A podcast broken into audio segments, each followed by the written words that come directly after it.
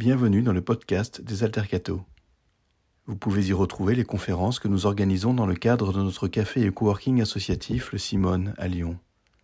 Notre but Être un atelier de formation et un laboratoire d'action pour les jeunes laïcs à la lumière de la doctrine sociale de l'Église. Vous pouvez aussi nous suivre sur Facebook, Instagram et Twitter. En ce 24 janvier 2024, dans le cadre d'un cycle de conférences consacré à l'héritage de Vatican II, nous accueillons Jérôme Moreau, maître de conférences à la faculté de théologie de l'Université catholique de Lyon et spécialiste des questions bibliques. Cette conférence porte sur l'écriture et la tradition à la lumière de Dei Verbum, une constitution conciliaire promulguée par le Concile Vatican II. L'idée est donc, après avoir parlé de la question de la liturgie la semaine dernière, réforme liturgique euh, autour de Vatican II, d'où on vient, où est-ce qu'on va. Euh, l'idée est de faire à peu près le même exercice sur un autre texte qui est le texte Dei Verbum, constitution sur la révélation. De voir là aussi un peu plus d'où ça vient, et puis euh, je vous présenterai après un peu plus en détail le texte à partir de ce qu'on aura vu comme introduction pour essayer de faire relever un peu les points saillants en quoi ce texte a été difficile à mettre en place, à, écrire, euh, et en même temps apporte un certain nombre d'inflexions ou de réflexions qui sont vraiment euh, nourrissantes, belles et qui valent la peine d'être connues et vécues. Voilà en gros pour l'ambition, j'espère qu'on s'y rejoindra en conclusion. J'ai remonté un peu en arrière, là encore pour essayer de voir un peu d'où on vient pas jusqu'au début, je vais pas refaire une histoire de l'exégèse et, de, la, question de la révélation depuis les origines, ce sera fastidieux et au-delà de mes compétences, mais quelques points euh, sur des moments de basculement au XVIIe siècle avec euh, deux auteurs. XVIIe siècle, donc il y a déjà une longue histoire de l'Église, toute la période médiévale qui était marquée par les pères de l'Église, et puis euh, inflexion, nouveauté autour de la Renaissance, un retour aux textes anciens, on se remet à lire les textes dans la langue d'origine pour un certain nombre de savants, on développe une science de l'histoire, et ça commence à frotter avec une certaine lecture de la Bible qui... Euh, perd parfois un peu de sa dimension spirituelle, qui était euh, très nourrie chez les pères, et qui fait qu'on reçoit la Bible comme un tout plus ou moins homogène de paroles, considérées comme vraies, quel que soit finalement le sujet sur lequel le, texte porte. Ça crée des tensions parce qu'on essaye de tenir à la fois euh, la théologie de l'Église, les textes bibliques, euh, les nouveautés qu'il peut y avoir dans les sciences, et euh, vous connaissez ce que ça peut faire comme tension lorsque, euh, par exemple, un Galilée argumente pas euh, simplement une question de cosmologie, d'astronomie, mais de dire ce que je pense là, en tant que je découvre en tant que savant, a forcément une portée théologique sur la place de l'homme dans l'univers. Les deux étaient liés, et on s'aperçoit quand on lit les deux, ben, ça commence à créer des tensions. Donc on a une période où une certaine manière de lire la Bible, c'est parfois un peu euh, affaissé, un peu asséché à certains égards. Et puis, euh, des tensions arrivent avec les sciences de l'époque. Donc deux figures à ce moment-là euh, m'intéressent pour les basculements qu'elles proposent. On est vers la fin du XVIIe siècle, dans les années 1670. Le premier penseur important, c'est Spinoza. Baruch Spinoza, vous avez peut-être entendu parler comme philosophe, juif mais excommunié pour euh, les positions que je vais vous présenter, donc hollandais à Amsterdam. Euh, pour le dire vite, il a cherché à critiquer, au sens philosophique du terme, la, la valeur des textes bibliques, la valeur des textes prophétiques, en essayant de montrer, selon lui, que les textes prophétiques étaient un ensemble constitué à une certaine époque pour donner des lois à un certain peuple, pour l'aider à se comporter correctement, mais que ces textes euh, étaient inférieurs peut-être à ce qu'un vrai travail de la raison aurait pu montrer. Autrement dit, c'est bien ait ces textes-là pour la plupart des gens qui ont besoin d'être un peu cadrés par des enseignements simples, et oui, ça dit qu'il faut être bon, juste, euh, pieux envers Dieu et aimer son prochain, mais si on est un vrai philosophe, on peut peut-être se mettre un peu plus haut et ne pas avoir besoin de ces textes-là. Donc ce sont des textes liés à un peuple, liés à, une histoire, et il cherche parmi les premiers à entrer dans l'histoire des textes, la raison pour laquelle ces textes ont été écrits, écrits de cette façon-là.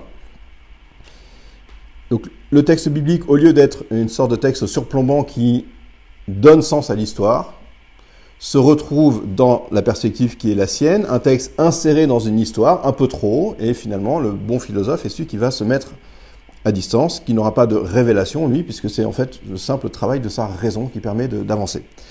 Alors, il n'est pas forcément suivi de manière massive, mais on a quelqu'un qui plante un coin en disant euh, faites de l'histoire des textes et vous verrez qu'on ne peut pas dire les choses comme la plupart des gens le reçoivent. Même époque, en France, Richard Simon, un prêtre, veut entrer davantage dans la connaissance des textes. Euh, l'humanisme est déjà passé par là, on a pas mal de sciences qui se développent, euh, de gens qui vont relire les textes en hébreu, en grec, quand ça s'y prête. Et sa démarche est de donner des connaissances supplémentaires sur ces textes anciens pour apprendre à mieux les connaître. En faisant ça, il est amené à considérer, par exemple, que certaines attributions traditionnelles de livres fonctionnent quand même pas très bien. Si on regarde les textes, si on s'intéresse un peu, dire que tout le Pentateuque, les cinq premiers livres de la loi, sont écrits par Moïse, ça pose problème. C'est pas tout à fait euh, les mêmes types de textes. Euh, ils sont écrits sur une grande période. On sait que Moïse meurt à la fin dans le dernier chapitre, donc euh, ça a souvent été considéré comme une forme de prophétie sur sa propre mort. Bon, lui dit ça marche pas très bien. Les écrits de sagesse qui sont tous attribués à Salomon, ça marche pas très bien. Cela étant, il n'est pas là pour démonter la Bible. Il est prêtre, catholique, et ce qui l'intéresse, c'est d'avoir de nouvelles connaissances sur les textes qui sont fondamentaux pour lui. Problème, il a face à lui un dénommé Bossuet, dont vous avez sans doute déjà entendu parler, évêque, qui est persuadé qu'on a là quelqu'un qui veut supprimer tout sens spirituel, qui ne, s'intéresse qu'à la lettre et est en train d'essayer d'attaquer l'enseignement de l'Église. Donc, le résultat n'est pas euh, sensationnel sur le coup, donc ça crée euh, des crispations. Sauf que on a une démarche qui est lancée et qui va se poursuivre, se continuer sans rentrer dans les, détails, mais les développements historiques, scientifiques au sens large, euh, vont continuer à avancer assez rapidement dans les décennies et les siècles qui suivent. On développe une nouvelle manière de réfléchir à ce qu'on appelle l'herméneutique, l'interprétation des textes, détachée d'une lecture d'abord croyante, et donc on se met à poser des questions à un texte qu'on n'avait pas l'habitude de poser avant et l'ensemble donc des connaissances scientifiques d'un côté commence à, euh, poser question. À quoi est-ce qu'on arrive? Enfin, quel est le, petit point? Juste un dernier petit point d'étape. Euh, on est à une époque, donc, euh, si je resitue ce qui c'est par exemple l'esprit de Bossuet, c'est une apologétique, une défense de la foi appuyée sur des textes pris dans leur sens premier, pas forcément strictement littéral, mais qui s'attache euh, à ce que les textes disent tel quel. Euh, ce qui est un certain affadissement par rapport à ce qu'il y a pu avoir avant, donc j'en dis juste deux lignes. Euh, à l'époque, au sens très très large des pères de l'Église, je ne vais pas refaire tout le Moyen Âge une fois encore en deux minutes, mais les pères de l'Église se posaient des questions sur le sens littéral, et quand il y avait une difficulté, l'intérêt c'est que souvent ils en tiraient profit pour développer une lecture théologique. Donc ils s'intéressaient au sens littéral, ils passaient au spirituel les deux étaient assez articulés. Il y avait une confiance que s'il y avait un problème sur le texte, eh bien, il allait en jaillir un approfondissement parce que euh, quelque chose qui résiste dans un texte, c'est qu'il y a un enseignement derrière plus profond à dégager. Et ça, les juifs l'ont très bien fait, et les pères de l'Église l'ont fait aussi. C'est cette dimension-là qui s'est un peu perdue. Euh, donc il existait toujours une, lecture spirituelle. Lisait du Bossuet, euh, on ne peut pas dire qu'il n'ait pas compris les textes, qu'il les ait aplatis mais il manque quelque chose de, cette, ce questionnement, y compris face à des problèmes, des difficultés, des choses qui heurtent dans les textes, et ça, euh, biblique le faisait beaucoup moins.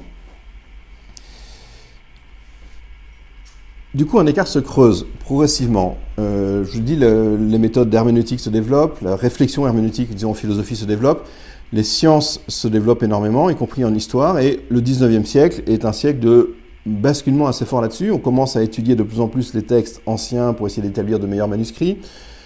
On redécouvre petit à petit des textes du Proche-Orient antique qu'on croyait avoir perdus, enfin dont on n'imaginait peut-être même pas l'existence. Et là, on s'aperçoit qu'à la même époque que la Bible, ou un peu avant, il y a des textes qui ont beaucoup de résonance avec les textes bibliques. Donc on se dit, tiens, c'est étonnant, on pensait que le déluge, bah, c'était biblique, c'est dans la Bible. Ah oui, mais en fait, dans les textes grecs, on en connaissait déjà, on en retrouve à d'autres endroits. Euh, pas mal de choses, donc, deviennent plus poreuses.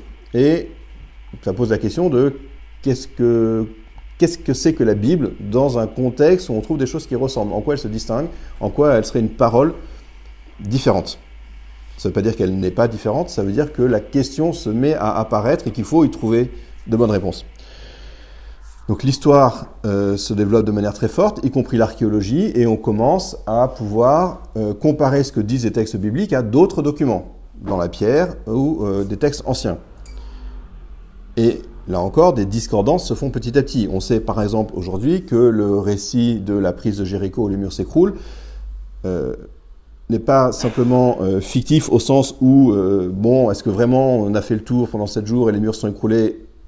On n'en sait rien, c'est juste qu'on a les différentes strates de la ville de Jéricho et qu'il n'y a absolument rien dans la période au sens très large où les Hébreux auraient pu effectivement revenir d'Égypte sur leur terre.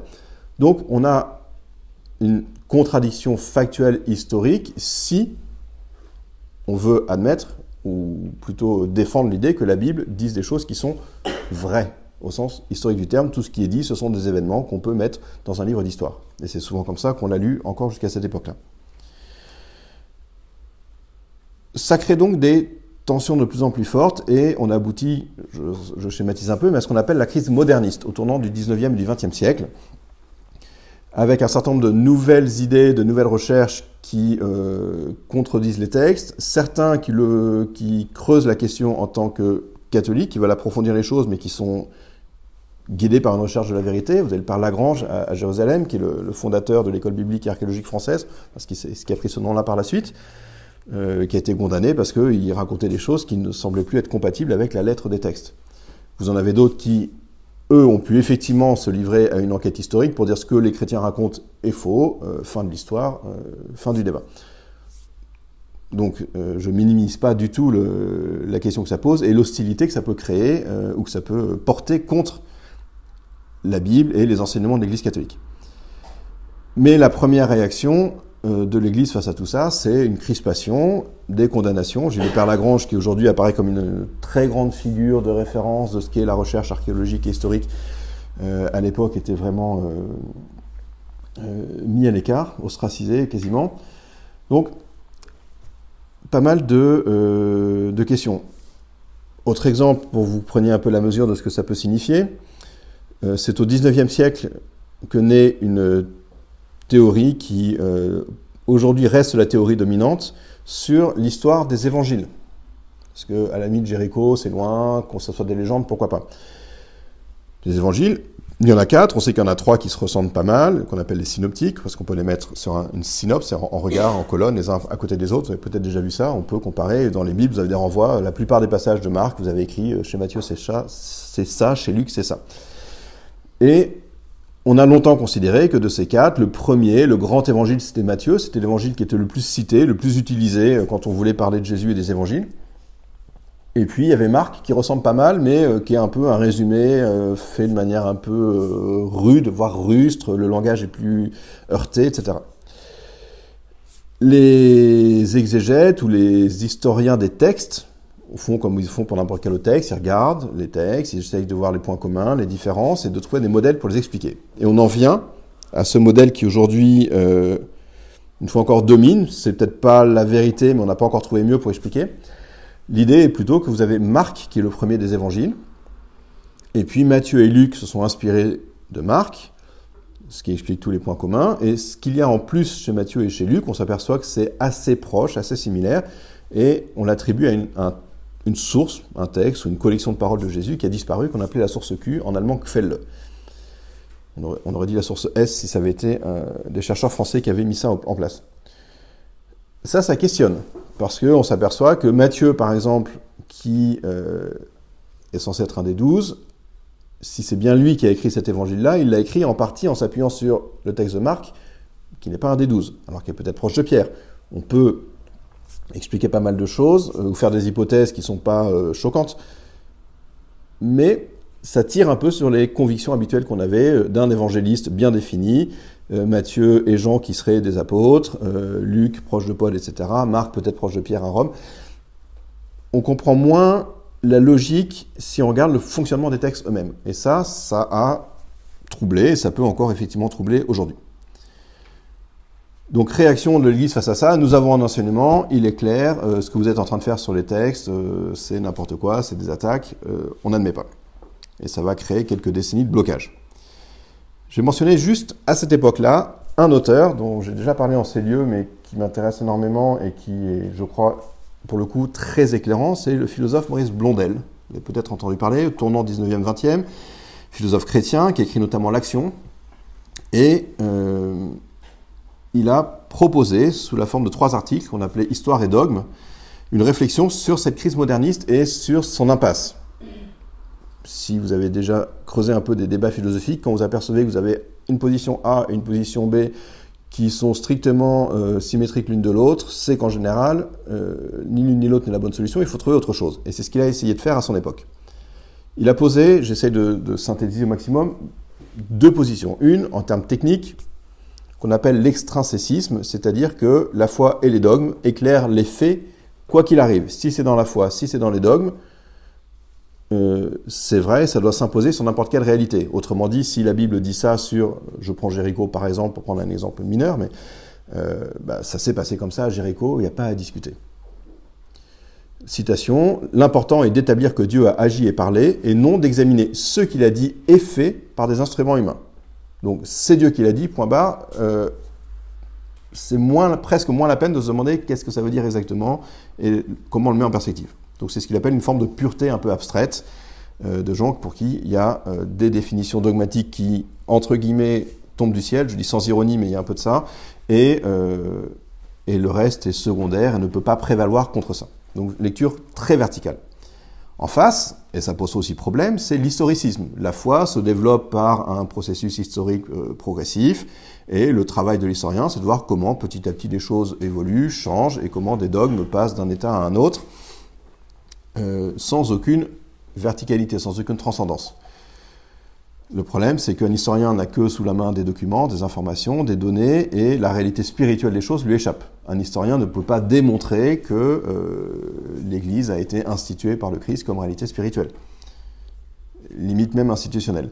Donc, euh, c'est l'autre tendance un fixisme d'un côté, puis de l'autre un historicisme qui, lui, bah, refuse tout point euh, fixe et surtout n'accède à aucune dimension spirituelle.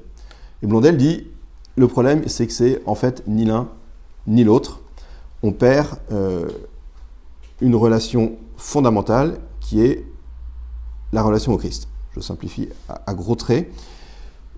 Et il l'explique par une réévaluation de ce qu'on appellerait la tradition c'est-à-dire la continuité de quelque chose qui vient bien du Christ, qui se transmet dans l'Église, et que finalement ni les fixistes ni les historicistes n'arrivent à saisir, dont ils arrivent à rendre compte. Cette tradition, c'est ce qu'il appelle la réalité vitale de l'Église. Elle fait passer quelque chose de l'implicite vécu à l'explicite connu. Autrement dit, vous vivez déjà quelque chose en vivant de la vie de l'Église, et vous pouvez l'expliciter pour qu'il devienne connu. Mais la tradition est déjà quelque chose que l'Église vit. Euh, ou encore, elle anticipe l'avenir et se dispose à l'éclairer par l'effort même qu'elle fait pour demeurer fidèle au passé.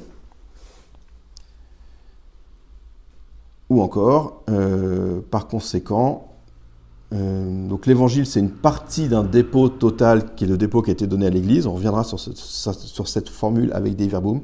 Et la tradition est, dit-il, un autre moyen de connaître son auteur, de participer à sa vie. Donc il faut vraiment imaginer cette continuité vivante, vécue, euh, plutôt que euh, soit des dogmes abstraits, soit simplement euh, des mouvements qui se succèdent les uns aux autres, mais sans qu'on puisse en dégager un fil spirituel profond. Dernier point sur cette tradition. Donc pour passer des faits au dogme, faire en gros pour la vie le travail de l'Église, l'analyse la plus exacte des textes et l'effort de la pensée individuelle ne suffisent pas, il faut la médiation de la vie collective de la communauté qu'est l'Église. Autrement dit, pour entendre pleinement le dogme, il faut porter virtuellement en soi la plénitude de la tradition qu'il a mis au jour. Vous voyez, ce n'est pas une question de réflexion individuelle de quelqu'un qui aurait très très bien pensé son argument. Il faut qu'il y ait cette vie euh, totale de l'Église qui soit vécue. Garder la parole de Dieu, c'est d'abord la pratiquer. Ça implique une forme de régulation. Il insiste sur le rôle du magistère euh, précisément pour ça. C'est-à-dire qu'il y a tout un tas d'éléments qui soient vécus, qui soient euh, priés, qui soient euh, lus, que ce soit des textes, des expériences, que tout ça doit être aligné en quelque sorte. Et il implique dans, dans ce processus même la nécessité d'un magistère qui unifie. Donc on retrouve une expérience, disons, totale de ce qu'est l'Église. L'essentiel, donc, je le disais, c'est de revenir au Christ pour lui, qui n'est pas donc simplement une vérité ou un idéal à connaître, mais une réalité qui fait advenir dans notre vie le surnaturel. Et surnaturel au sens fort du terme, c'est-à-dire non pas quelque chose qui tombe d'en haut, qui s'impose, c'est pas non plus quelque chose qui dans la nature finit par se concentrer un peu et du coup devenir plus important, dogmatisme d'un côté, historicisme de l'autre, c'est cette relation d'amour qu'on a au Christ qui institue un ordre nouveau et qui donne à l'homme une fin mystérieuse qui l'empêche de trouver son équilibre dans l'ordre humain. Ce surnaturel, c'est quelque chose que nous reconnaissons déjà en nous, mais qui appelle à, qui donne une fin à tous les sens du terme, euh, qui pousse l'homme à se dépasser. Donc pour lui, ce qui est très important, c'est qu'en fait, si on perd cette dimension-là, on perd la question de la divinité du Christ. Et son texte s'achève sur une réflexion sur la conscience du Christ et la manière dont nous entrons en relation avec lui. Donc petit excursus parce que euh, les décennies suivantes ne sont pas très drôles euh, dans les relations entre Église et puis différents euh, chercheurs. Il y a beaucoup de condamnations. Mais vous avez avec Blondel quelque chose qui va finir par, pas comment percoler, puisque nous sommes dans un café, et produire un résultat. Une première évolution dans le discours de l'Église, quasiment 50 ans, c'est en 1943 en pleine guerre, mais XII continue à réfléchir à différents sujets et il écrit ce livre qui s'appelle Divino Afflante Spiritu, dans laquelle, pour la première fois, il reconnaît qu'on peut étudier les textes bibliques au prisme des genres littéraires. Ça vous paraît soit euh, creux, soit très vague ou complètement évident. Ça signifie en réalité qu'un texte historique ou un texte poétique n'ont pas la même façon de s'exprimer et qu'il ne faut pas considérer leurs paroles de la même façon. C'est-à-dire que si j'ouvre ma Bible et je sais que ce que je lis est un texte poétique, je ne vais pas forcément prendre les paroles qui sont prononcées de la même manière qu'un texte historique. Quand je lis à la fin euh, de ce psaume que vous connaissez tous, quand nous étions assis au bord des rivières de Babylone, euh, pour la reprise qui en était faite en disco, mais le verset qui s'achève et que, qui n'est pas dans la chanson et qu'on ne lit pas non plus en général dans la liturgie, c'est euh, qu'on écrase les crânes des enfants sur les pierres, parce que les Babyloniens sont des horreurs. Alors, si c'est un texte législatif, eh ben, on va voir les Babyloniens et on va écraser la tête de leurs enfants, c'est dans les textes. Là, c'est un psaume. Donc il y a, entre guillemets, une licence poétique, une colère qui s'exprime, qui monte jusqu'à cette euh, pulsion de violence extrêmement forte. Ça ne signifie pas qu'il y ait écrit, euh, la Bible nous dit qu'il faut euh, massacrer les enfants de nos ennemis, même les pires impies. C'est un autre type de discours. Alors, rétrospectivement, peut-être que ce sont les choses qui ont un peu infusé et qui paraissent euh, assez simples, ou peut-être que la question de genre littéraire vous est moins naturelle et que vos années de collège sont un peu, un peu éloignées. Mais ça a pas mal de conséquences. Simplement, pas seulement de dire, bon, vous voyez, c'est une manière de parler, c'est déjà pas mal, mais reconnaître des genres littéraires, ça implique de placer aussi des textes dans une histoire si vous avez une fois encore, désolé pour ces rappels peut-être douloureux, mais des souvenirs de cours de français, en seconde, en première, on vous montre les genres littéraires, vous n'avez pas un genre littéraire universel qui existe depuis la création du monde. Le roman se développe plutôt de telle manière à telle époque. Euh, le théâtre, il y a des constantes, mais il y a des choses qui varient aussi. Euh, la poésie, même chose. Les Grecs font pas exactement la même chose que ce que Baudelaire ou Rimbaud. Bref, un genre littéraire, c'est aussi pris dans une époque et donc quand on commence à regarder les genres littéraires, on est obligé de regarder comment un texte s'insère dans une époque déterminée. Et ça commence à mettre un peu d'hétérogénéité dans des textes qui sinon étaient pris vraiment tous au même niveau. J'ouvre ma Bible et c'est la parole de Dieu, fin de l'histoire. Donc il y a quelque chose d'un peu neuf qui arrive à ce moment-là. La suite, c'est donc Vatican II. On a vu la semaine dernière que la question de la liturgie, euh, en tout cas dans euh, le texte qui en parlait, a été réglée relativement vite. C'est le premier texte qui a été euh, conclu, adopté. Les personnes qui ont préparé de l'intérieur, si vous voulez, les techniciens de la curie qui ont commencé à préparer les textes, ce qui se fait aujourd'hui dans n'importe quel grand rassemblement, il y a des textes à discuter, vous avez d'abord une sorte de un laboris, un instrument de travail, on pose des repères et là-dessus on va broder, corriger, développer, mais on a un premier texte de, référence qui pose en gros des évidences. À partir des évidences, eh ben, on va commencer à creuser.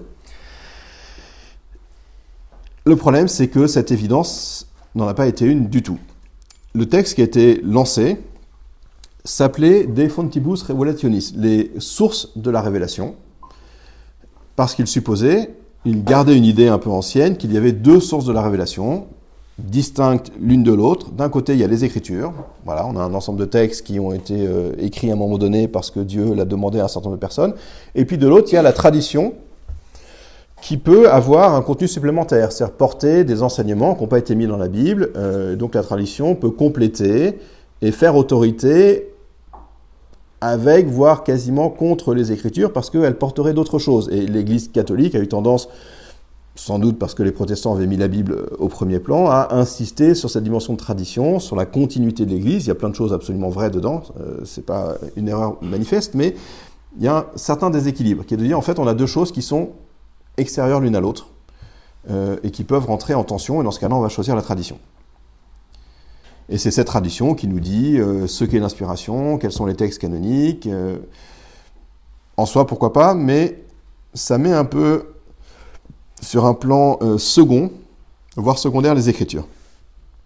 Et le, magistère, lui, intervient de manière là encore un peu extérieure parce qu'il a face à lui deux pôles et il choisit entre les deux en fonction de, ce qui lui paraît important. Mais c'est quelque chose qui euh, n'a pas plu du tout. Le texte résistait complètement aux résultats des sciences textuelle moderne, en particulier ce qu'on appelait l'exégèse historico-critique, c'est-à-dire de remettre les textes dans leur histoire et d'essayer de distinguer leurs étapes, leur constitution, etc. Le texte insiste encore beaucoup sur la Vulgate comme le texte de référence, c'est la version latine, euh, en gros, de Saint Jérôme, euh, qui date des années 400. C'est très ancien, c'est vénérable. L'Église catholique romaine euh, s'appuie énormément sur la Vulgate. Ça reste un texte un peu postérieur au premier texte. si les textes datent du premier siècle à peu près, ça fait quand même pas mal de temps après. Et le texte dit encore, en gros, la Bible qu'on va garder, c'est la Vulgate. Pour des gens qui étudient l'hébreu et le grec, ça fait un peu grincer des dents. Euh, il y a une affirmation que tous les faits, les dits de Jésus sont strictement authentiques sans aucune manière d'y redire. Euh, on pense que la révélation, c'est des individus sur qui la révélation est tombée sans qu'il y ait de question de contexte, de milieu, de quoi que ce soit. C'est Dieu a parlé par l'Esprit à telle personne et il a écrit son texte le texte refuse même d'intégrer la question des gens littéraires, qui est pourtant depuis 20 ans admise euh, par l'Église sous la plume de Pie XII.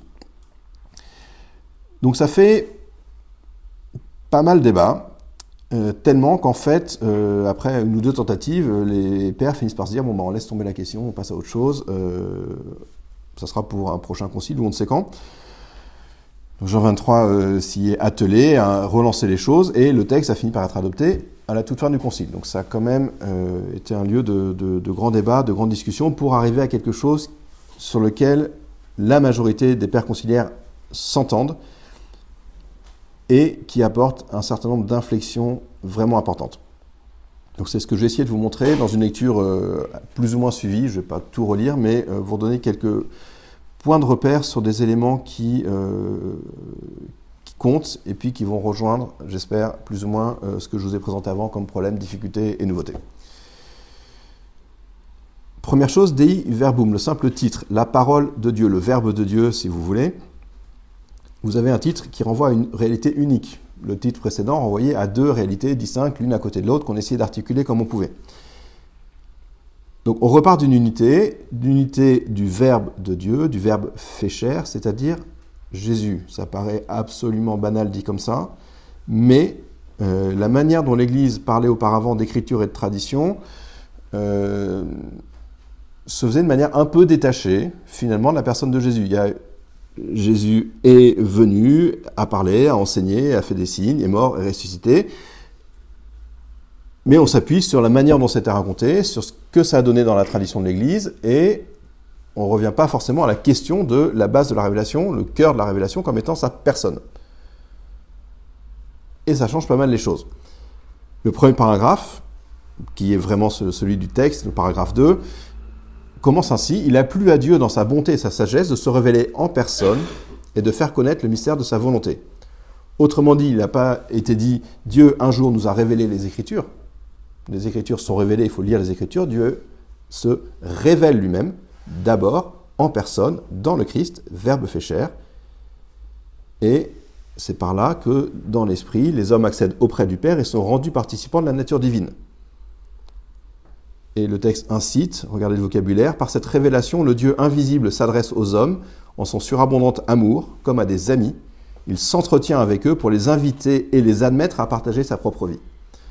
Autrement dit, ce qui est au centre, au cœur, c'est une dimension relationnelle au Christ, Fils de Dieu, qui nous conduit dans l'esprit au Père.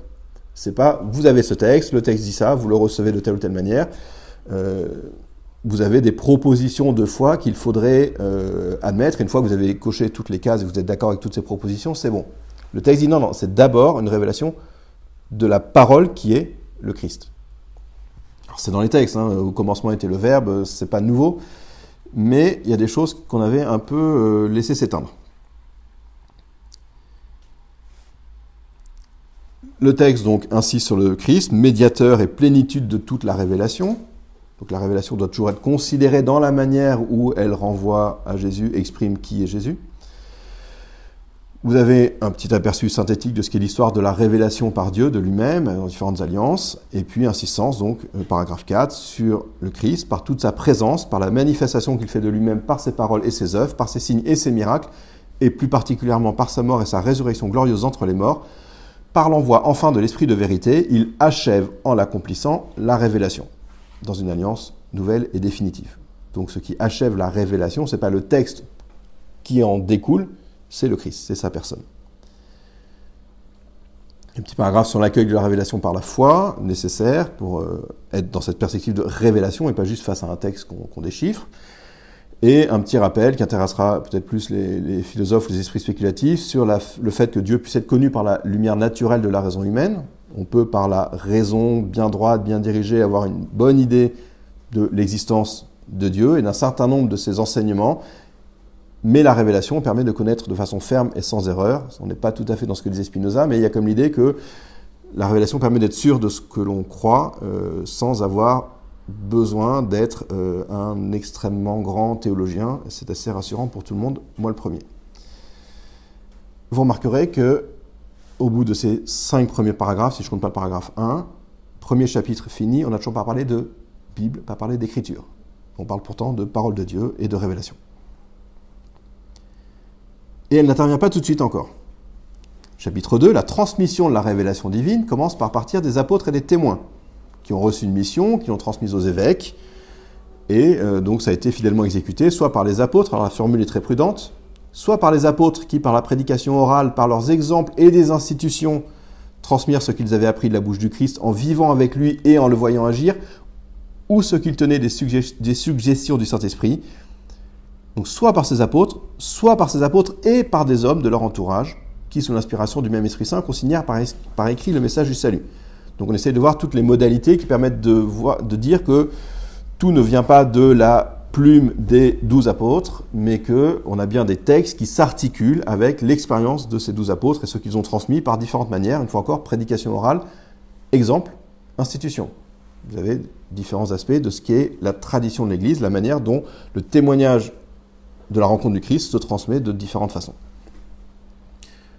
Arrive enfin à ce moment-là la mention de la Sainte Tradition et la Sainte Écriture comme un miroir où l'Église, en son cheminement terrestre, contemple Dieu et dont elle reçoit tout jusqu'à ce qu'elle soit amenée à le voir face à face tel qu'il est.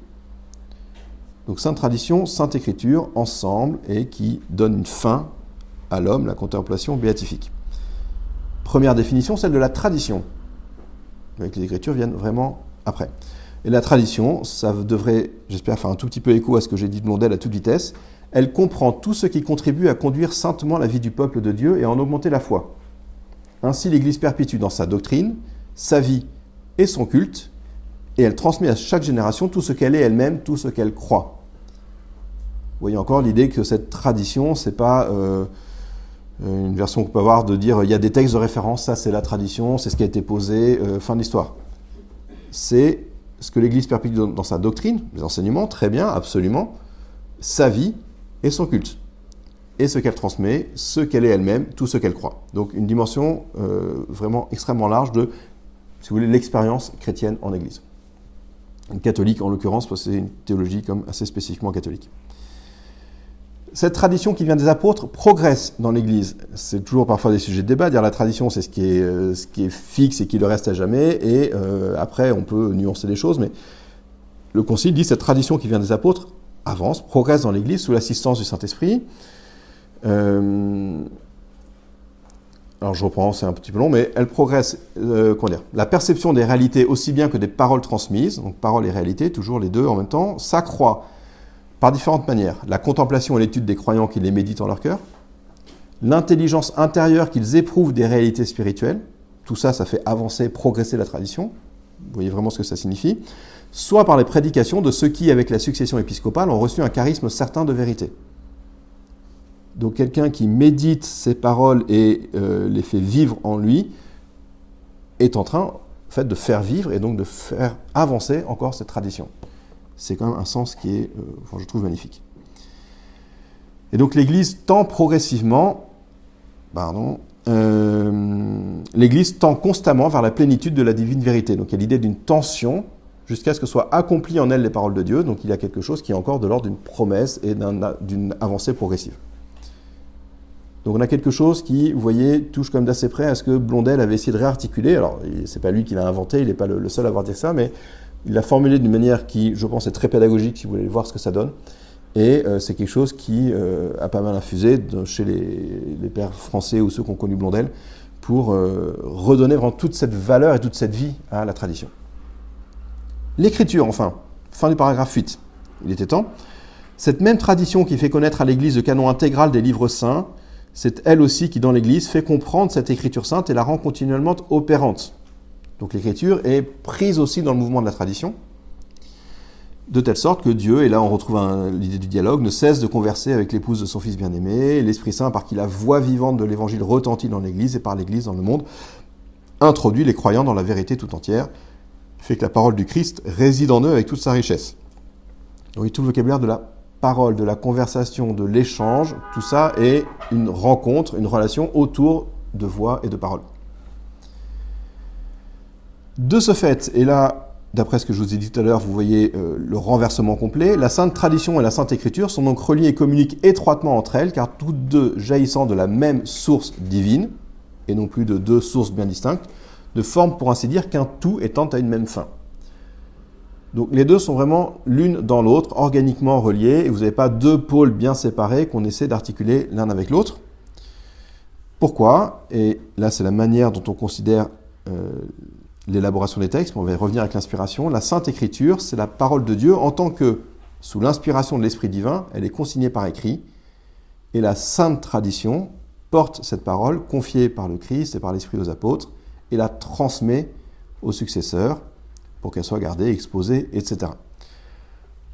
Autrement dit, il reste quand même ce point de la tradition qui est que l'Église ne tire pas de la seule Écriture sainte sa certitude sur tous les points de la révélation. Euh, là, c'est une opposition à une lecture qui serait, je pense, plus protestante, de dire c'est dans la Bible ou c'est pas dans la Bible. Si c'est dans la Bible, ok, ça fait autorité. Si c'est pas dedans, euh, on peut débattre, mais euh, il n'y aura pas cette autorité-là. L'Église dit, si on porte dans la vie même de l'Église des choses qu'on met en relation, qu'on fait dialoguer avec les Écritures. Ça peut être la question de la liturgie qu'on a vue. Comment est-ce qu'on reprend, comprend la liturgie? Il y a des choses qui ont été reçues d'un développement dès, les dès les premières décennies dans les premières communautés on le réarticule régulièrement à l'écriture, mais ça ne veut pas dire que l'un ou l'autre doit s'imposer totalement, c'est toujours un aller-retour. Donc les deux doivent être retenus et reçus pardon, et vénérés avec un égal sentiment d'amour et de respect. Donc les pères ont vraiment euh, transformé en profondeur des premiers textes assez restrictifs et un peu trop euh, classiques au mauvais sens du terme. Tout cela constitue un unique dépôt sacré de la parole de Dieu. La, formule de dépôt apparaissait déjà chez Mondel, je vous l'avais dit tout à l'heure. Euh, donc c'est un dépôt confié à l'Église sous cette double forme, mais euh, de deux choses qui sont euh, profondément intriquées. Elle est reçue par tout le peuple, là aussi c'est intéressant, en union avec ses pasteurs. Il y a un remarquable accord entre le peuple et les pasteurs, mais c'est bien reçu aussi par tout le peuple. C'est-à-dire que ce n'est pas les pasteurs qui reçoivent et puis qui dispensent à l'occasion au peuple. Le peuple tout entier est amené à, enfin, en vie déjà, et, amené à en vivre encore davantage. J'y reviendrai en conclusion. Rôle du magistère, dans la même logique que ce qu'on a vu chez Blondel, que fait le magistère? Il a la charge d'interpréter de façon authentique la parole de Dieu écrite ou transmise, dont l'autorité s'exerce au nom de Jésus-Christ, mais ce n'est pas un magistère au-dessus de la parole de Dieu, il est à son service. ça paraît peut-être évident vu comme ça, mais c'est un rappel que euh, la parole est d'abord à entendre et à accueillir, y compris pour le magistère, et c'est à la lumière de cette écoute et de l'expérience de l'Église qu'il peut formuler quelque chose qui va unifier finalement la vie de l'Église autour de la tradition et de l'écriture. Donc voilà pour un gros pôle qui est vraiment important, euh, remettre euh, à leur place et dans une, dynamique, mais le terme est un peu faible, euh, les liens entre tradition et écriture. Autre point important et qui va jouer maintenant sur l'interprétation, c'est la manière dont on comprend l'inspiration de l'écriture. Gros problème, une fois encore, est-ce que Dieu est venu voir des personnes individuelles pour leur dicter un texte qu'ils ont écrit ou un peu corrigé, mais qu'ils ont reçu tel quel, ou est-ce que les choses sont un peu différentes Et de manière significative, donc le chapitre s'appelle l'inspiration de l'écriture et l'interprétation ensemble. Parce que selon la manière dont on tire des fils, eh bien, on va arriver à la question d'interprétation. Donc on repart l'idée qu'il y a des textes canoniques, saints, inspirés, ça, ça n'a pas changé. L'Église là-dessus est claire. On a une liste qui est définie assez tardivement au Concile de Trente dans sa dernière version, mais on ne va pas changer tout ça. Euh, c'est extrêmement important de rester sur cette idée de canon. Ces textes ont été rédigés sous l'inspiration de l'Esprit Saint. Là encore, pas de nouveauté, c'est extrêmement important qu'ils gardent cette idée d'inspiration. Ils ont Dieu pour auteur. Ils ont été transmis comme tels à l'Église elle-même. Très bien. Maintenant, là où ça change un peu, où ça s'enrichit, pour composer ces livres sacrés, Dieu a choisi des hommes auxquels il a eu recours dans le plein usage de leurs facultés et de leurs moyens. Ça, c'est extrêmement important. Les personnes qui ont écrit ces textes sacrés, si vous voulez, inspirés en tout cas, sont des gens qui l'ont fait avec leurs facultés, leurs moyens, avec leurs réflexions, avec leur culture, avec qui ils étaient. Ils ont choisi des mots en fonction de choses qui, euh, pour le dire vite, pas résonner de manière euh, particulière pour eux, en fonction de ce qu'ils avaient vécu, ce qu'ils avaient reçu comme témoignage, ce qu'ils voulaient transmettre, et pas simplement parce qu'ils ont reçu une parole toute faite. Ça, c'est une conception euh, grecque, antique. les dieux possèdent les âmes des poètes, les poètes écrivent sous les dictées des dieux, et ça sort des textes inspirés. Pas pour l'Église catholique. Donc ces gens sont choisis dans le plein usage de leurs facultés et de leurs moyens pour que Dieu lui-même agissant en eux et par eux, il mise par écrit en vrais auteurs tout ce qui était conforme à son désir et cela seulement. Donc on a à la fois cette idée d'auteurs humains qui sont dans la pleine possession de leur capacité, leur liberté si vous voulez, de vrais auteurs, et puis la nécessaire inspiration venue de Dieu. Et les deux se rencontrent. Quelles conséquences donc on n'a pas de simple réceptacle passif, on a des gens pris dans toute leur histoire personnelle, collective.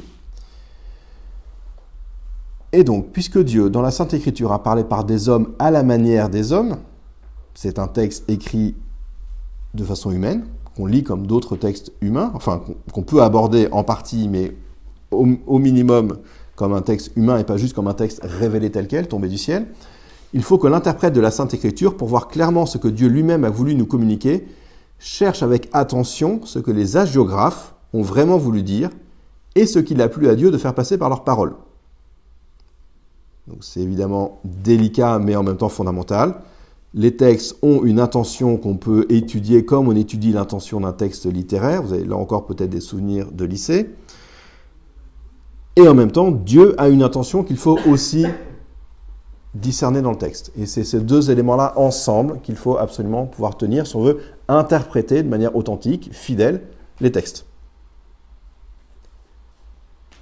Il faut donc, entre autres choses, considérer les genres littéraires, mis entre guillemets, reprise de ce qu'on avait déjà dit en 43, ou pour le dire autrement, je reprends tous les détails, parce que ça me permet de voir un peu comment ça résonne. Pour le dire autrement, il faut chercher le sens que la géographe, en des circonstances déterminées, dans les conditions de son temps et de sa culture, employant les genres littéraires alors en usage, entendait exprimer et a de fait exprimé. Il y a une intention, il y a une réalisation qui est liée à plein de choses qui sont culturellement, temporellement déterminées.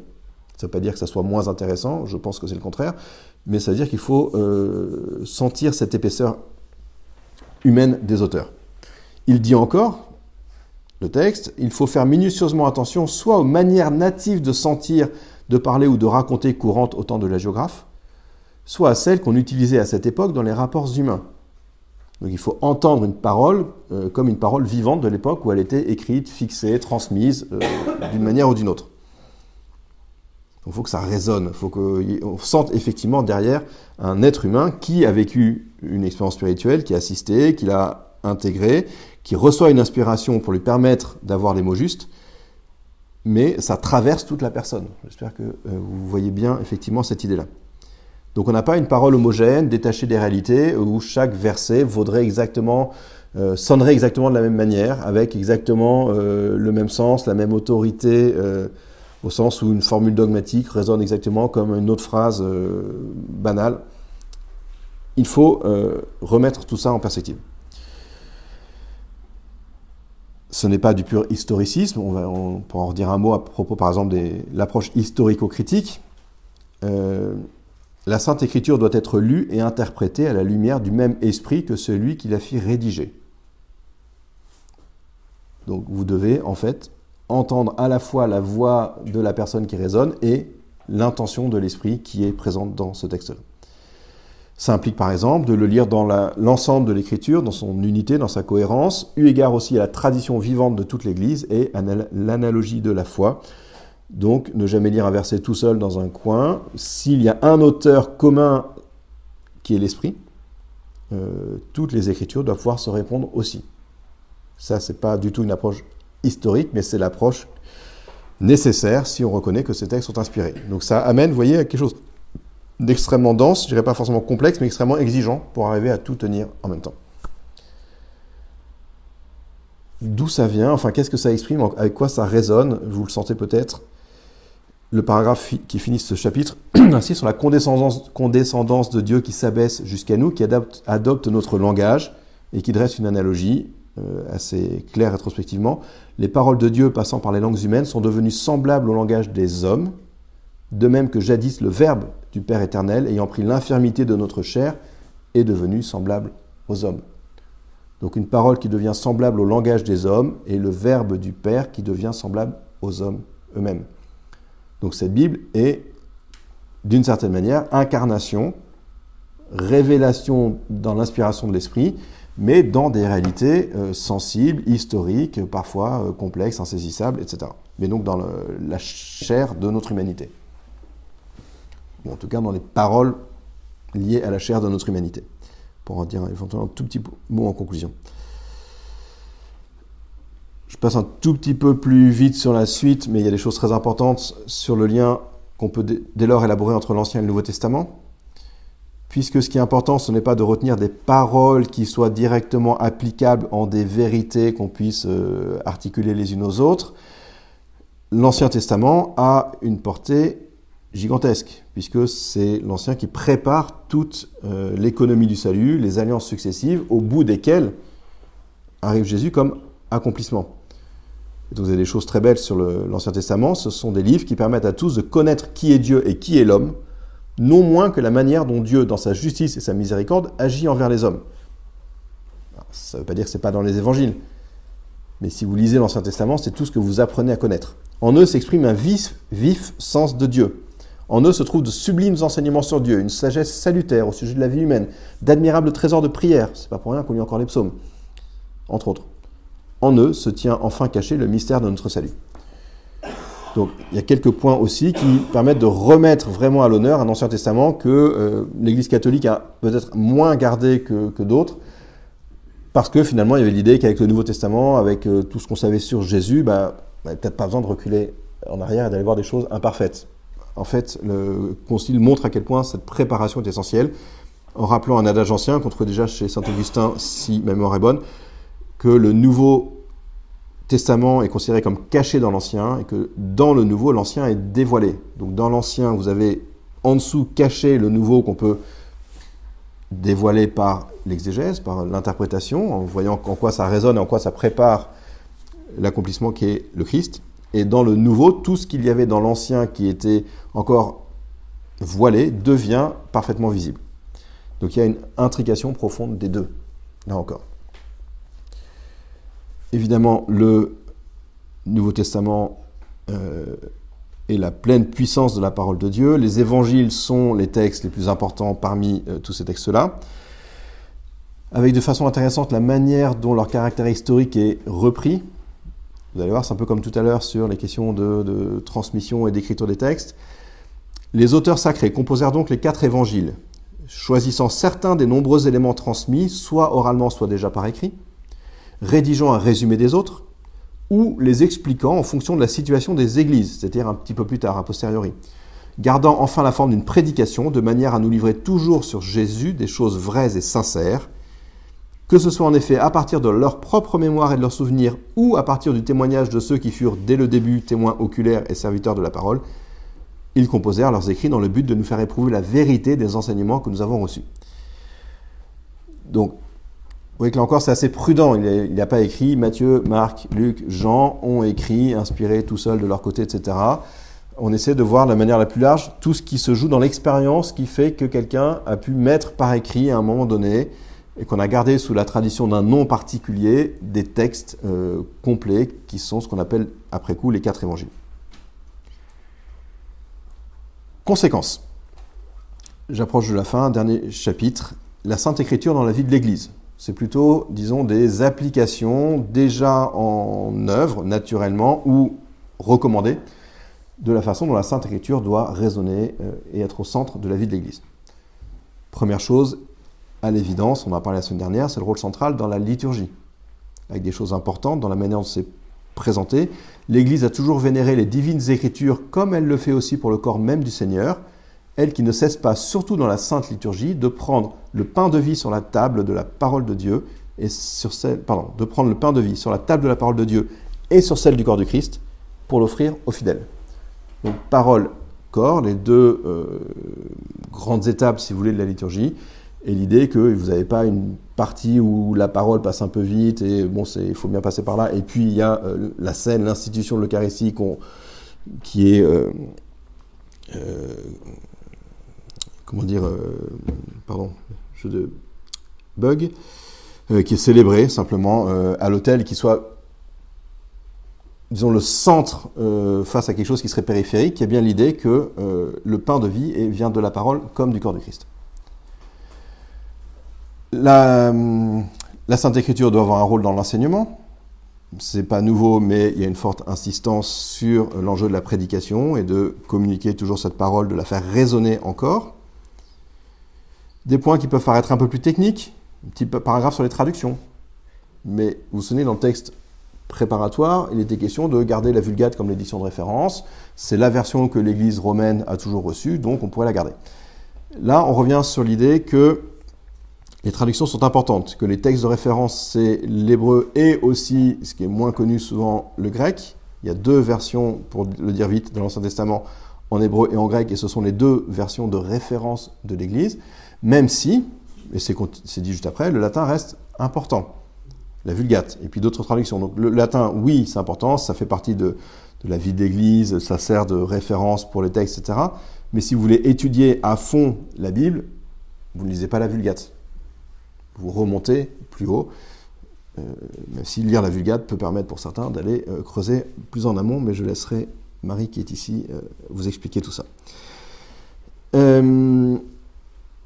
Importance aussi de travailler les traductions dans toutes les langues pour l'accès des fidèles. C'est-à-dire que les fidèles doivent pouvoir, accès, doivent pouvoir, avoir accès au maximum à des traductions. Ne pas dire aux fidèles, vous avez la Vulgate, lisez la Vulgate, débrouillez-vous. Euh, vous savez ce qu'est aujourd'hui l'enseignement du latin. Je l'ai enseigné moi-même, je le déplore largement, mais euh, c'est plus très accessible à la majorité euh, de nos concitoyens et de pas mal de gens dans le monde. Donc il faut qu'il y ait ces traductions pour qu'on puisse accéder au texte. Les exégètes sont encouragés à continuer leur travail, j'en dirai un petit mot pour voir les suites qu'il a pu y avoir. Les théologiens sont invités à s'enraciner dans les Écritures. C'est pas forcément toujours évident, c'est qu'à force d'avoir une théologie bien armée, euh, bien systématique, on perd parfois euh, la capacité à entendre ce que les Écritures peuvent avoir de neuf ou ce qu'elles peuvent créer comme petite tension à certains endroits, ça accroche un peu et un théologien est invité à toujours repartir aux Écritures. Vous connaissez cette expression de l'Écriture sainte comme âme de la théologie. Euh, vous ne pouvez théoriquement pas être un théologien euh, dogmatique si vous vous contentez juste d'avoir euh, des, des, textes de référence parfaitement logiques, mais que la Bible ne vient que comme illustration au bout de votre raisonnement. Vous dites, ah oui, d'ailleurs, c'est dans les Écritures, citation. Donc il y a un travail réel à faire d'écoute de ces Écritures et un appel final donc à tout le peuple chrétien, surtout les clercs qui ne doivent surtout pas s'en éloigner, mais le peuple chrétien dans son ensemble, à se plonger dans les Écritures. C'est pas complètement évident dans ce qui a été un moment la vie de l'Église où euh, la Bible était lue, entendue euh, dans un cadre liturgique par exemple, mais on n'incitait pas trop, euh, voire même on interdisait un laïc lambda d'aller se plonger dans les Écritures parce que euh, y avait des risques de s'y perdre, de se faire des idées et euh, de perdre le sens. On peut comprendre la logique, mais c'était plutôt interdit qu'autre chose. Là, il y a vraiment un appel à tous à lire ces textes. Je vous prends la conclusion qui est assez, assez belle, ce qu'il appelle l'épilogue. Ainsi donc, que par la lecture et l'étude des livres saints, la parole de Dieu accomplisse sa course et soit glorifiée, c'est du Saint Paul, que le trésor de la révélation dans son ensemble confié à l'Église comble de plus en plus le cœur des hommes, de même que l'Église reçoit un accroissement de vie par la fréquentation assidue du mystère eucharistique. Ainsi peut-on espérer qu'un renouveau de vie spirituelle jaillira d'une vénération croissante de la parole de Dieu qui demeure à jamais. Fin du texte. Je pense que vous avez déjà saisi pas mal de choses au vol. Je récapitule quelques points et puis je, tire quelques petites pistes rapides pour mettre un peu en perspective. Donc on a une position qui veut euh, réarticuler des choses qui, à force, étaient un peu figées, fonctionnaient de manière euh, logique, n'étaient euh, pas absurdes, mais euh, perdaient un peu de leur, leur dynamisme, c'est-à-dire en fait, de leur vie profonde. On arrête de regarder les choses comme des pôles qui s'opposent les uns aux autres, et on réarticule tout ça en étant bien au clair que la première révélation, la révélation définitive, c'est celle du Christ dans sa personne, et qu'à partir de là seulement se comprennent euh, l'écriture et la tradition, avec le service d'unification, de, régulation, si vous voulez, du magistère. Donc on revivifie profondément les choses tout en montrant qu'elles sont en fait incarnées, vivantes, mais ça veut dire du coup incarnées, avec toutes les euh, failles et les questions que ça peut poser. Ce qui est intéressant, c'est que euh, c'est la même époque, à peu près, où on voit, en France en particulier, un renouveau des études patristiques, sous la conduite de quelqu'un qui a terminé cardinal, Henri de Lubac, père jésuite, euh, qui avait jugé important de revenir au texte patristique in extenso et pas seulement des citations dans des manuels. Euh, Saint Augustin a dit ça à tel moment, on peut faire mettre en opposition avec telle autre parole de tel autre père, et puis on a des, petits manuels bien faits. C'est-à-dire il faut relire les textes dans leur plénitude. C'est Lubac qui insiste aussi euh, sur la question des quatre sens de l'écriture. Je ne sais pas si vous voyez à peu près, je reprends très très rapidement l'idée que euh, dans une logique de foi spirituelle, les écritures ont un sens littéral, fondamental, nécessaire, euh, qu'il faut arriver déjà à comprendre, ce qui implique beaucoup de travail pour ouvrir n'importe quel texte de l'Ancien Testament au hasard. Vous aurez sans doute besoin de tel ou tel appui pour comprendre un peu de quoi on parle. Donc le sens littéral est essentiel, mais pas facile. Et puis se déploient ensuite des sens spirituels qui ont été euh, finalement euh, fixés donc, dans euh, trois sens spirituels distincts.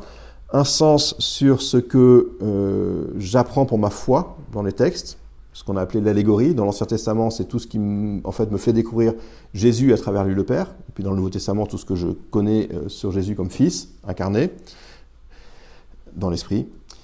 Euh, un sens moral, c'est-à-dire qu'est-ce que l'écriture me conduit à faire comme choix dans mon existence. Et le sens fondamental de ce que j'ai à choisir dans mon existence, c'est la charité, foi, charité. Le troisième, évidemment, l'espérance. Qu'est-ce que l'écriture m'enseigne sur la fin à laquelle j'aspire Et donc, ces sens avaient été, euh, étaient devenus parfois trop systématiques et puis finalement été un peu affaiblis quand je parlais tout à l'heure de ce qu'était l'exégèse au XVIIe, XVIIIe siècle. Et je pense que c'est pas anodin que Lubac relance ses études patristiques, revienne sur cette question des sens de l'écriture parce qu'elles amènent à nouveau une lecture des textes, vous voyez, vivante. C'est-à-dire que vous lisez les textes pour faire grandir en vous la foi, l'espérance et la charité. Je pense que c'est quand même un objectif plutôt beau et pas juste de dire bah, c'est bon, j'ai admis telle proposition euh, dogmatique sur Jésus, je l'ai bien comprise. Euh, vous n'avez pas trop besoin, je pense, des Écritures pour ça. Donc il y a quelque chose qui se vivifie aussi. Ici, du côté de l'interprétation. Reste, je vais faire un dernier point là-dessus, la question de l'étude des textes, au sens vraiment d'étude. C'est-à-dire tout, ce tout ce qui a été ouvert à partir des genres littéraires ça a ouvert pas mal d'autres perspectives euh, que les sens littéraires au sens strict. Vous avez ce que j'ai rappelé tout à l'heure, la méthode historico-critique au sens large, c'est-à-dire l'étude des textes, des bons manuscrits, l'étude de l'histoire des développements des textes. On peut voir comment un texte est écrit à différentes périodes, par différentes strates, parfois par différents auteurs, comment tout ça se combine. En tout cas, on peut faire des hypothèses avec des critères scientifiques, discutables, mais euh, justement discutables parce qu'ils sont scientifiques.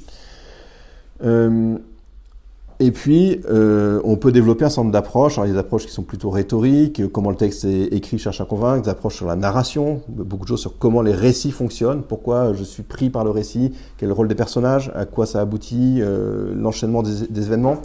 Donc, prendre un texte dans sa totalité comme un texte littéraire.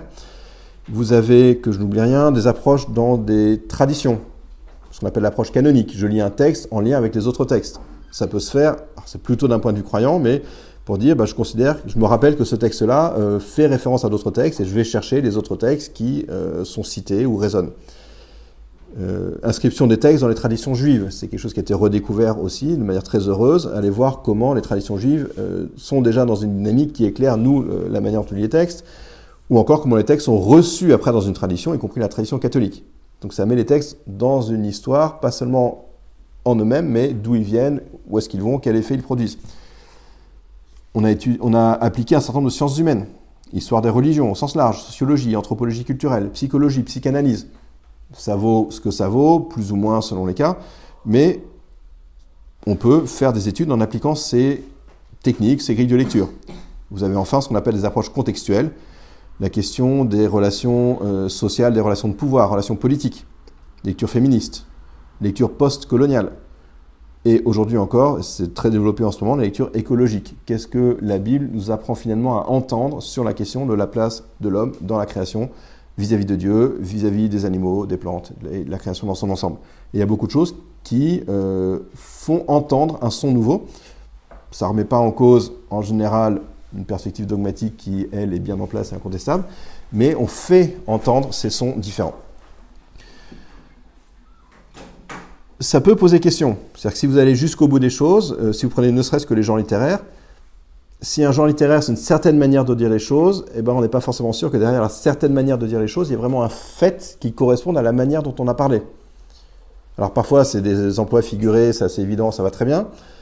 Euh, il y a des débats qui sont peut-être oiseux, je n'en sais rien, mais euh, qui peuvent concerner des épisodes de la vie du Christ. De dire si on identifie qu'il y a vraiment un type de parole particulier à ce moment-là, est-ce qu'il faut considérer qu'on est en train de lire un récit mis en forme ou est-ce qu'on est en train de lire une manière d'enseigner sur Jésus qui choisit de raconter les choses de cette manière-là pour faire comprendre qui il est en fonction d'une expérience authentique, mais qui implique, à raconter, qui implique de raconter les choses d'une manière différente de ce que quelqu'un aurait vu sur le moment?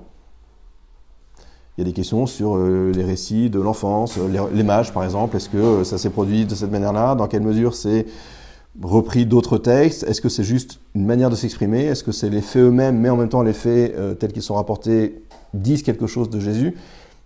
Euh, Ça peut être un peu vertigineux. Si c'est fait avec honnêteté et sans euh, viser à démonter les textes, ça vaut la peine. Sur tous ces points-là, j'ai oublié de prendre le livre, mais vous avez un petit, un petit texte qui s'appelle L'interprétation de la Bible dans l'Église, qui est un texte qui date de l'époque de Jean-Paul II, préfacé par Jean-Paul II, plus ou moins écrit par Joseph Ratzinger. C'est des, référence euh, assez honnête. Et vous avez des présentations extrêmement pédagogiques de ces différentes méthodes, de leur qualité, de leurs défauts, parce qu'il y en a évidemment. Euh, si elles deviennent des méthodes, euh, si vous faites que de la psychanalyse sur la Bible, vous allez risquer de tourner un peu en rond. Si vous faites de l'historico-critique pour démonter toutes les, tous les faits, vous n'allez pas non plus arriver à des choses passionnantes. Mais voilà, l'Église, dans sa version la plus officielle, admet donc toutes ces approches. Je termine là-dessus, mais vous l'avez déjà compris. Ce qui me semble vraiment euh, riche, c'est que, euh, pour moi qui ai fait aussi des études de lettres à côté d'études théologiques, on est en mesure de regarder les textes dans leur épaisseur, leur littérarité, dans l'expérience humaine qu'ils portent, et avec cette idée, donc cette analogie très importante, je crois vraiment, entre l'idée d'un Dieu qui s'incarne dans une chair faillible, qui s'incarne semblable à nous en tout, sauf évidemment le péché, et que vous avez dans la Bible quelque chose de similaire, parfois plus complexe encore, parce que les textes sont difficiles, parce que les textes même sont un peu insaisissables et qu'on n'arrive jamais à avoir un texte fini, euh, définitif, qui soit un texte parfaitement valable et authentique mais en même temps, euh, c'est la façon dont Dieu s'est véritablement incarné. si la Bible était juste une sorte de grand traité métaphysique un peu éternel, je pense qu'elle perdrait beaucoup de son intérêt et que nous perdrions beaucoup de notre euh, vie spirituelle. Voilà pour ces grands aspects. J'espère que ce n'est pas trop trop dense, mais euh, s'il y a des points que vous n'avez pas du tout compris ou contestations parce que j'ai raconté des bêtises, je suis absolument disposé à vous écouter.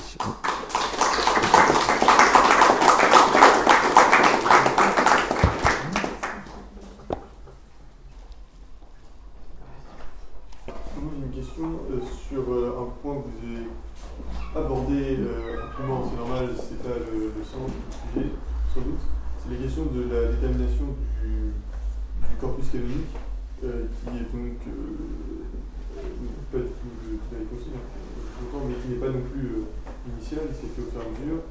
Dans la mesure où le, le 2 nous dit qu'il y a deux origines du texte, voilà, inspiré, humaine, est-ce qu'on ne pourrait pas se, demander, par exemple, bah, qu'on avait les éléments euh, au moment où on a déterminé le corpus canonique pour dire que tel texte euh, était, euh, au moins d'un point de vue de, l'écriture hébraïque, était le plus pertinent, le plus valide. Notamment, pour, je pense, au Nouveau Testament, mais c'est un problème qui est posé de façon assez simple et qui, dans les faits, a été un peu plus complexe. En gros, euh, pour qu'un texte soit reconnu canonique, il devrait correspondre à trois choses. Origine apostolique, mais vous voyez que quand euh, Boom parle des apôtres, c'est toujours avec beaucoup de prudence, pas mal de manières différentes pour dire les apôtres ont laissé des choses sur différents aspects, les apôtres ou ceux qui étaient autour d'eux, etc. Mais l'idée de départ est qu'on a considéré comme euh, canonique des écrits qu'on pouvait faire remonter à des apôtres, euh, y compris Paul, qui est euh, un apôtre à sa façon, mais qui, qui a été reconnu comme tel. Donc, origine apostolique. Si, disons, contre-exemple, on voit arriver un texte, on sait très bien qu'il est bien postérieur, mais qu'il dit des choses intéressantes, il ne sera pas inclus dans le canon. Vous avez un texte intéressant à ce point de vue-là, qui est le pasteur d'Hermas, Hermas étant l'auteur du pasteur, euh, qui est un texte probablement du milieu du deuxième siècle, qu'on trouve parfois euh, à la fin de Bibles très anciennes, notamment, je crois, le Sinaiticus, qui date du IVe siècle, mais dont on a très vite dit, euh, ce pasteur, c'est un texte hyper intéressant, c'est très bien, ça fera une bonne catéchèse, mais c'est pas un texte canonique, parce qu'il a été écrit en 150 et tout le monde sait qu'il a écrit pour le dire très vite. Vous avez un exemple un plus ancien, les lettres de Clément de Rome, euh, donc qui est un des successeurs de Pierre, parfois considéré comme le premier pape, en tout cas le quatrième, euh, enfin troisième successeur après Pierre, qui a écrit des lettres vers 95 à Corinthe. Il y avait du grabuge à Corinthe et il a écrit en tant qu'évêque de Rome. Ce ne sont pas les textes. Il y a des textes du Nouveau Testament qui sont plus anciens, qui sont plus récents que lui, j'y arrivais. Euh, l'évangile de Jean, l'Apocalypse, d'autres textes sont peut-être postérieurs encore. Simplement, ces autres textes ont été reçus comme venant des apôtres ou du milieu des apôtres, alors que le texte de Clément de Rome, on savait très bien de qui ça venait et ce n'était pas un apôtre. Donc, premier critère. Deuxième critère, l'orthodoxie. Alors ça, ça dépend d'une communauté, il peut y avoir des discussions, des débats là-dessus, mais grosso modo, on reconnaît qu'un texte porte un enseignement véritable. Quelques exemples. Il existait un évangile de Pierre, euh, et alors, j'ai plus l'époque ni l'anecdote, mais un évêque arrive euh, vers. Euh, j'espère que personne de, de, est là-dessus ne m'écoute, mais disons au IIIe siècle, dans une communauté et sa communauté lit l'évangile de Pierre. Elle se dit Ah, tiens, ai jamais entendu parler, pourquoi pas? Et puis on s'aperçoit à la fin que Jésus n'est pas mort sur la croix, c'était une apparence, on a mis quelqu'un d'autre à sa place. Et là, il me fait Vous me dégagez ça, je ne veux plus en entendre parler. Euh, évangile de Pierre, j'en sais rien, mais en tout cas, ça tient pas la route. Donc on l'a euh, évacué comme ça. Et puis, euh, quel autre je pensais dans ce sens-là? Je ne sais plus, peu importe. Mais dans l'autre sens, ce qui est intéressant, c'est que c'est ce qui a fait admettre, au bout du compte, des textes euh, discutés par ailleurs. Euh, L'épître aux Hébreux, par exemple, euh, a été considérée comme paulinienne très tôt par certains, puis très vite par d'autres comme non paulinienne, parce que les gens regardaient les textes, et ils lisaient, ils disaient c'est pas le même style, c'est pas les mêmes idées, ça peut pas être de Paul. Donc on l'a un peu laissé de côté, il y a eu pas mal de débats, mais on s'est aperçu un peu plus tard, dans des dé- débats théologiques, que se servir de ce texte comme autorité était assez efficace, parce que finalement ce qui était porté euh, tenait bien la route et permettait de formuler des choses importantes sur euh, le Christ, son sacrifice, etc. Et donc finalement on s'est dit non mais ce texte-là, bon en fait on ne sait plus très bien de qui, de qui il est, mais clairement ce qu'il dit est juste. Donc on l'a conservé, même si euh, certains pouvaient déjà dire à l'époque, clairement, c'est pas du, du Paul. Troisième critère, enfin, les textes sont reçus par les communautés et pas reçus n'importe comment. Je le disais tout à l'heure avec le pasteur Darmas, ils sont reçus dans la liturgie. C'est-à-dire qu'on distingue les textes qu'on va lire dans un contexte très particulier qui est celui euh, de la liturgie. Et on vous parle des textes des prophètes et des apôtres, donc vraisemblablement Ancien et Nouveau Testament. Donc ça, dès le deuxième siècle, vous avez des attestations euh, à ce niveau-là. Et donc, euh, les communautés, disons, se disent qu'il y a des textes qui sont à recevoir comme on les reçoit encore nous dans nos lectures, et des textes qui, euh, bah, précisément, sont des textes intéressants, de catéchèse, de, ce qu'on veut, mais ne sont pas à garder tels quels. Donc, c'est les trois critères. Euh, idéalement, il faudrait qu'on ait les trois. Hum, le deuxième et le troisième, d'une certaine manière, oui, au bout du compte. Euh, le premier, c'est parfois plus délicat. Enfin, c'est en tout cas des choses qui deviennent assez indémontrables maintenant. On a des traditions qui disent que, mais certains textes traditionnels posent problème par ailleurs. Et ce qui est certain, c'est qu'il a fallu plusieurs siècles pour qu'on arrive à avoir des gens qui formulent tous à peu près les uns après les autres la même liste. En disant voilà vraiment la liste de nos textes du Nouveau Testament, l'Apocalypse, certaines lettres ont, été longues à admettre. Et je disais tout à l'heure que la liste avait été validée, prononcée définitivement de manière magistérielle au Concile de Trente, en fait parce que euh, pendant le Moyen Âge, on ne s'est plus trop posé la question. Il y avait parfois des doutes sur quelques livres à la marge, mais ça ne posait pas des gros cas de conscience, surtout pendant l'Ancien Testament. Et à partir du moment où le protestantisme dit nous on revient euh, à un autre canon, l'Église a dit bon, alors on vous redonne la liste complète, Ancien et Nouveau Testament de tous nos textes. C'est pour ça que la liste est assez tardive dans sa proclamation. Euh, dans les faits, euh, dans les grandes lignes, ça posait moins de problèmes, mais ça a pris quand même quelques siècles. Parce que aussi plusieurs communautés, des églises d'Orient différentes, en Syrie, en Grèce, à Rome, etc. Enfin bref, il faut que toutes ces communautés petit à petit convergent. Voilà, longue réponse à une question courte. Je vais essayer de faire mieux pour les suivantes. C'est pour rebondir. Il n'y a pas le fragment de Muratori Oui. qui pourrait euh, mettre tout le monde d'accord Oui, euh, c'est une référence. C'est un texte particulier, euh, donc il n'a pas forcément d'autorité. Il est hyper intéressant pour ce qu'il développe. Le problème, c'est que donc, ce fragment, pour euh, resituer pour tout le monde, s'appelle fragment de Muratori parce qu'il a été retrouvé par un savant italien qui s'appelle Muratori dans un texte sous une forme qui, si ma mémoire est bonne, doit dater du 7e ou 8e siècle, mais qu'on considère pour différentes raisons comme remontant, si ça se trouve, quand même dans les années 180-190 notamment parce qu'il parle du pasteur d'Hermas en disant euh, le pasteur d'Hermas qui a été écrit par Hermas, qui est le frère de notre pape, donc on voit très bien qui c'est. Donc si le texte est authentique, il date de la deuxième moitié du deuxième siècle. Et il donne un canon euh, précis et surtout, ce qui est intéressant, argumenté. Donc lisez ce texte, ça fait, ça fait euh, deux pages, c'est c'est très rapide, mais euh, il met bien en lien les différents textes les uns avec les autres. Alors il manque le début euh, sur Matthieu et peut-être un autre euh, texte qui était sans doute mentionné avec Matthieu, mais vous avez pour le reste des explications sur les textes et pourquoi on les garde et ceux qu'on ne garde pas. Donc ça vaut la peine. Le problème, c'est que c'est un fragment qui date du 7e, 8e siècle, et, et puis après, il faudrait savoir si la personne qui l'a écrit était dans une position d'autorité suffisante pour dire, bah voilà, c'est la liste de nos textes définitifs. Mais ça fait partie clairement, en tout cas, d'un état de la réflexion et d'une avancée qui, euh, voilà, moi j'ai fait cours là-dessus et j'ai présenté le canon, on l'a lu avec mes étudiants, euh, c'est vraiment hyper intéressant. Mais pas suffisant pour qu'on puisse se dire, euh, c'est ça. Saint Irénée nous dit, il y a quatre évangiles, donc on sait que vers 180, il y en a quatre qui sont reconnus tels quels et que c'est fini, on n'en ajoutera pas d'autres. mais il ne donne pas de liste non plus pour les autres. Donc ça reste approximatif, ça reste débattu. L'Église, au bout du compte, dit il y a des raisons pour lesquelles on a gardé tous ces textes-là. Mais c'est vrai qu'il y en a pour lesquels euh, on est obligé de dire euh, l'épître de Jude, oui, ça renvoie à Jude, euh, c'est assez peu probable que Jude ait pu l'écrire, mais ça peut être quelqu'un dans le souvenir de ce que Jude a écrit, dans l'optique de l'enseignement que Jude a délivré. On espère que ça marche. Après, ça reste reçu par les communautés et ça reste orthodoxe. Mais la- l'aspect apostolique est aujourd'hui ce qui est le plus difficile à prouver. Est-ce qu'il n'y a pas. Vous avez parlé des. Il y avait euh, la Vulgate qui avait un peu la primauté euh, d'honneur de l'Église catholique. Mhm. Et avec un, un retour de la Septante, euh, grâce à des, des. Mais euh, on a du mal à trouver le texte euh, traduit, euh, voilà, peut-être le lac, pas donné à tout le monde non plus. Oui. Et euh, donc, est-ce que peut-être on peut dire même les conséquences de, enfin, de la redécouverte peut-être de la Septante ne sont pas, toujours- euh, sont pas euh, prises en compte finalement euh, dans le. Alors ça vient euh, progressivement, en France en particulier, il y a une belle tradition là-dessus. Euh, vous avez une figure qui est figure de Marguerite Arles, qui est décédée il y a trois ans quasiment, mais qui a, plus de 100 ans, qui a lancé euh, dans les années 70, si je dis pas de bêtises, juste ce travail de remise à l'honneur donc de la Septante, c'est-à-dire pour aller vite l'Ancien Testament en grec.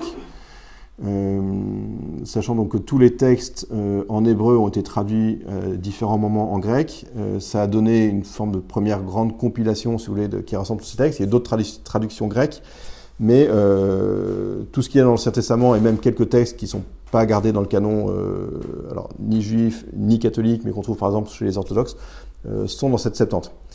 Pendant longtemps, on a considéré, si on y prêtait attention, que c'était euh, bah, de l'hébreu euh, moins intéressant. Il y avait l'hébreu qui était l'original et le grec, bah, c'était traduction. Donc traduction, c'est moins intéressant parce que c'est des traductions. On a un peu changé de discours depuis, mais euh, c'est quand même un peu l'idée. Et donc, on regardait ça d'un peu, euh, d'un peu loin. Plusieurs choses qui ont pu faire un peu bouger les choses et révolutionner pas mal de regards. En particulier, la découverte des textes de Qumran, donc vous connaissez un peu, je pense, et ça a fait aussi pas mal fantasmer. Enfin, c'est passé dans le, dans, un peu dans la culture relative euh, d'aujourd'hui. On a découvert des textes beaucoup plus anciens euh, que ce qu'on connaissait jusque-là. Et on s'est aperçu par exemple que le texte hébreu intangible qui avait toujours existé, en fait n'existait pas parce qu'on trouvait des textes un peu plus anciens, différents, contre des textes grecs assez anciens et contre parfois des originaux, euh, enfin des textes de l'époque qui, en hébreu, avaient marqué une inflexion par rapport à un texte grec qui, si ça se trouve, en fait était plus ancien parce que l'hébreu a été traduit en grec. Mais ce n'était pas un livre euh, déposé à la Bibliothèque nationale et qui ne bougeait plus. C'était la version d'un texte à un certain moment. Il a été traduit, mais après, en hébreu, il a continué à bouger. Et on s'aperçoit maintenant qu'on a souvent euh, une relation absolument impossible à décrire dans le détail, mais qui fait que des textes hébreux et des textes grecs ont pu cohabiter à des périodes où le texte grec est parfois plus ancien que le texte hébreu. Donc pour les gens qui veulent aller voir ce qu'était l'original ou qui veulent voir comment les textes se sont développés progressivement, la Septante est euh, fascinante parce que on a un autre état du texte, parfois assez proche, parfois pas trop, euh, qui témoigne du milieu dans lequel les textes ont pu être traduits, notamment Alexandrie, qui avait une communauté juive extrêmement importante. Et donc ça donne un autre éclairage, et euh, des gens comme Marguerite Arles, et puis pas mal de gens à, sa suite à la Sorbonne, j'essaye d'y être, mais j'ai un peu du retard dans ce que je dois faire, je vous en reparlerai, euh, ont essayé de remettre à l'honneur la Septante comme un vrai texte littéraire, et pas juste comme une traduction plus ou moins réussie. Et donc il y avait pas mal d'études là-dessus, et il y a des entreprises de traduction de la Septante telle qu'elle, en, fran en, français notamment, en cours. Euh, j'ai un livre sur le feu, mais je ne sais pas quand est-ce qu'il sortira, mais il y a déjà euh, une vingtaine de livres qui sont parus. Donc collection La Bible d'Alexandrie, vous trouvez livre bleu euh, LXX sur le côté. Donc on a accès maintenant à un certain nombre de ces textes avec des comparaisons assez précises euh, vis-à-vis -vis de l'original hébreu quand, il y en a un. Certains textes n'ont pas d'original en hébreu ou il a été perdu, euh, donc c'est parfois plus compliqué. Mais donc on a ces textes-là qui euh, ben, ont été remis à l'honneur à partir du moment où on s'est dit les traductions euh, ont un sens. L'original c'est pas le latin, c'est l'hébreu et le grec. Et effectivement, ça, ça, relance pas mal les études et ça fait surgir aussi tout ce milieu juif hellénisé, le milieu juif de ce qu'on appelle la diaspora, des juifs éparpillés un peu partout en Méditerranée, qu'on aurait un peu perdu quand on n'avait que l'angle euh, Ancien Testament euh, en Judée autour de Jérusalem, puis le Nouveau Testament c'est les chrétiens.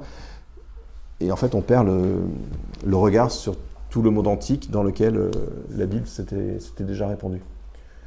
Donc, il y a quand même beaucoup de choses qui se font sur, sur cette septante, effectivement, mais c'est en cours.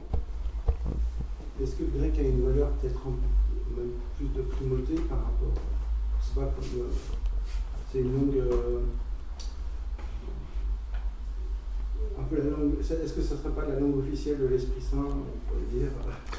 Euh, J'aimerais bien, parce que l'hébreu, j'ai plus de mal, mais non, les- l'Esprit Saint parle toutes les langues et il sait exprimer en particulier de façon inspirée dans l'hébreu et le grec et l'araméen un petit peu sur les bords. Mais euh, moi, je, je suis profondément helléniste, donc je vais pas cracher sur le grec, mais je suis obligé de reconnaître que c'est et l'hébreu et le grec. Voilà. Après, vous pouvez avoir une affection particulière pour la Septante, je vous en voudrais absolument pas, mais, euh, mais c'est autre chose. ouais. C'est correct de dire que l'hébreu n'est pas une langue vivante que À l'époque de Jésus? Euh, C'est compliqué à définir. C'est une langue, ça restait une langue d'étude, une langue relativement maîtrisée par un certain nombre de gens qui, euh, qui pouvaient en faire usage. Après, la langue euh, du peuple était l'araméen. Et les textes, c'est ce qu'on voit quand Jésus euh, était à la synagogue de Nazareth, Luc 4. euh, en fait, les textes sont lus, expliqués, c'est en fait, en gros, paraphrasé ou traduit en araméen pour que tout le monde les comprenne. Mais euh, dites euh, aujourd'hui à, pour le dire vite, euh, des juifs un peu éclairés qui parlent l'hébreu moderne et qui maîtrisent l'hébreu ancien que l'hébreu a été à un moment une langue morte, ils vous regardent un peu de travers. Parce qu'en fait, c'est resté si vous voulez, comme le latin, tout le Moyen Âge, quoi. les gens ne parlaient plus le latin, mais est-ce que le latin est devenu une langue morte parce que, alors que, plutôt, alors que ça reste la langue d'étude, de communication, pas à ce point-là. Euh, C'était une langue moins maîtrisée, euh, pas populaire, oui, mais euh, je n'irais pas jusqu'à dire que c'était une langue morte, non. Mais donc, si je prends un juif au hasard, il a plus de chances de parler grec qu'hébreu à l'époque helléniste. En revanche, oui, euh, sauf s'il a vraiment creusé. Moi, j'ai beaucoup travaillé en thèse sur un auteur qui s'appelle Philon Alexandrie, qui a écrit des volumes et des volumes d'exégèse euh, à Alexandrie, en grec, et dont on est à peu près convaincu aujourd'hui qu'il ne lisait pas un mot d'hébreu. Donc, il commentait parfois des noms en hébreu parce qu'il avait des lexiques qui disaient euh, Abraham, ça veut dire ça. Donc, il recopiait Abraham, ça veut dire ça en hébreu, mais il ne maîtrisait sans doute plus l'hébreu. En revanche, il connaissait Platon par cœur. Donc, euh, voilà, c'est un autre équilibre. Pour, pour rebondir sur ta réponse, préciser, effectivement, qu'on veut revenir aux sources euh, juives, euh, rabbiniques, que ce soit les traductions des autres versions de la Bible, telles qu'on en a redécouvert à Qumran à ce que font les rabbins euh, du 1er au 15e siècle de. Euh, on a tendance à dire parfois l'araméen ça suffit, on maîtrise, il y a différentes évolutions d'araméen. Non, il y a toute une forme d'hébreu très riche qui se développe avec euh, des évolutions ça et là. Il y a même des, il y a même des communautés, euh, euh, il y a même des communautés juives plutôt en, euh, en Afrique, euh, dans l'est de l'Afrique, notamment Éthiopie, Yémen, où l'hébreu est encore une langue, parce qu'il les rattache, on va dire, au pays d'origine, même si c'est plus la langue parlée. Donc on- l'hébreu reste, enfin, Là, je, suis, je suis plus animiste qu'hébraïsante, mais j'ai quand même l'impression que l'hébreu est un peu plus vivant sein des communautés juives que le latin ne l'est chez les chrétiens pendant, un- pendant pas mal de temps, parce qu'il y a un rapport, dif- enfin, il y a un rapport différent langues, en fait. Et- Bah, ça reste la référence, et- oui. Parle pas- mais l'hébreu est beaucoup, beaucoup plus euh, la- Bah, Ça reste la langue fondamentale du texte biblique et des textes écrits sur le texte biblique. ça. Donc euh, ça, donne, ça a une dimension d'identité forte que le latin n'a pas du tout au même degré. quoi. Euh, le- lien avec la semaine dernière, est-ce que vous pouvez nous expliquer en quoi le- la réforme liturgique a remis un peu plus au centre euh, la Sainte Écriture Euh, J'appellerai bien Jean-François Chiron pour répondre euh, sans dire de bêtises. Euh, un des points, euh, cela dit ici quand même, c'est que le lectionnaire a été repris. Euh, donc on essaie de... Alors, on parcourt pas toute la Bible, mais ni, je suis pas sûr qu'on ait exactement l'intégralité des évangiles, mais enfin pas loin. Donc un chrétien qui, qui irait pendant trois ans à la messe tous les jours aurait une très bonne idée de ce qu'on trouve dans la Bible. ce qui n'est pas le cas sous réserve de confirmation de ceux qui s'y connaissent mieux que moi, de euh, ce qui était le, le lectionnaire euh, de la messe qui était, euh, qui était en vigueur jusqu'en 62 et qui n'a pas beaucoup bougé, je crois, depuis. Voilà, donc il y a une insistance plus forte. L'Ancien Testament a été remis à l'honneur. en gros, on a la plupart, dans la plupart du calendrier liturgique, une première lecture de l'Ancien Testament et une seconde du Nouveau dans les lettres Paul ou Actes. Euh, donc là aussi, ça fait qu'on entend quotidiennement, euh, enfin quotidiennement, ça dépend des messes, mais on entend beaucoup plus régulièrement l'Ancien Testament qu'on l'entendait auparavant. Et ça aide à rappeler que c'est pas juste quelque chose d'un peu annexe, un peu lourd, un peu complexe qu'il vaut mieux laisser de côté pour ne se concentrer que sur les évangiles, mais que ça fait partie de, la révélation. Donc quand on entend un texte de l'Ancien Testament, euh, du Pentateuque ou autre, un psaume, un texte de Paul et puis euh, un texte du Nouveau Testament qui, la plupart du temps, est quand même censé euh, correspondre à peu près au texte de l'Ancien Testament ou le contraire, euh, ça donne déjà une idée de ce que c'est que la révélation. Dans, dans cet accomplissement progressif euh, où les textes résonnent entre eux et se, répondent. Et ça, c'est quelque chose qui a été retravaillé. Sur la liturgie en elle-même, euh, là, je ne saurais pas vous dire. Mais sur cet aspect-là, en tout cas, de, ce qu'on entend comme texte, euh, il y a eu des changements assez notables. Et est-ce que vous savez si dans le nouveau rite, il est prévu dans, le, dans le- la possibilité de célébrate que dans l'ancien rite, le- les lectures sont lues deux fois en théorie, une fois en latin, mais c'est plus dans le sens d'une prière, et une deuxième fois, elles sont lues en, vernaculaire, Mhm. et qu'elles le puissent entendre. Est-ce que cette dimension-là de ce de sacré de ces écritures a été conservée, ou bien c'est une pratique qui s'est perdue? Euh, J'en ai jamais entendu parler sous cette forme-là. Dans la mesure où la langue vernaculaire, pour le coup, euh, ce que Jean-François Chiron l'an dernier, euh, la semaine dernière, était une possibilité qui en fait est devenue euh, très rapidement une sorte de, de- de demande ou d'évidence. Euh, je pense que le- l'envie, le besoin a, été d'avoir directement la langue vernaculaire plutôt que de dire ok, on écoute le latin pieusement et puis on aura le, français ou toute autre langue derrière. Je ne suis pas sûr que c'était prévu tel quel. C'est- Ce qui, ce qui était prévu, ce qu'il disait, c'est que, éventuellement une partie euh, en langue vernaculaire, par exemple strictement la lecture, et puis euh, le reste était en latin, mais petit à petit, puisque la lecture était euh, en français, bah, l'annonce de la lecture va être en français, et puis finalement telle autre parole entre les deux va être en français, et la langue vernaculaire en fait se- s'impose après de manière quasiment irrépressible surtout, et je pense pas qu'elle ait été prévue au départ pour avoir vraiment ces, deux aspects-là. quoi. Surtout si le latin n'est plus entendu comme la langue faisant autorité. Je trouverais très, très bien qu'on lise un texte en hébreu d'abord et qu'après on l'entende en français, par exemple. Mais euh, bon, c'est un, plaisir un peu raffiné qui, serait d'ailleurs un peu euh, compliqué pour moi aussi. donc en fait, j'ai pas compris quelle est la position de l'Église sur la- l'historicité de ce qu'il y a dans les évangiles. Est-ce que officiellement tout ce qui est dans les évangiles est historiquement euh, arrivé? Bah, c'est redit dans les Verbum. Donc euh, il faut considérer absolument tout le contenu des évangiles comme, alors je sais plus les termes, il faudrait reprendre le- exactement, mais comme avéré, incontestable, etc. Après, euh, les. ça pose question parce qu'il y a des contradictions entre les évangiles, alors que parfois on peut euh, aussi expliquer sans aller trop loin, comme des, il y a des perspectives de, des différences de perspectives, des, choix d'enchaîner les événements de telle ou telle manière, parce qu'il y a tout un, un parcours euh, que l'évangéliste choisit de suivre. Donc, on peut admettre qu'il y a quelque chose de vrai et euh, qui soit formulé un peu différemment. Après, euh, ça pose question sur au moins deux choses.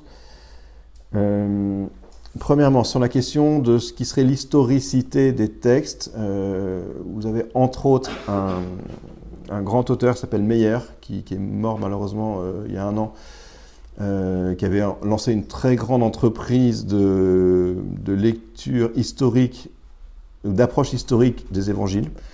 C'est un prêtre catholique, enfin c'était un prêtre catholique, donc une fois encore, il ne s'agissait pas de, de démonter quoi que ce soit, mais d'essayer de voir avec les outils de l'historien jusqu'où on pouvait aller. Et ce qui est très intéressant, c'est qu'il dit, voilà, alors là, il y a telle ou telle chose qui sont probables, il y a telle ou telle chose sur lesquelles tout le monde se met d'accord. Vous avez un très bon passage sur la date de Pâques, par exemple. On peut à peu près, de manière certaine, la dater, parce que si on croise des hypothèses, voilà sur quoi on tombe.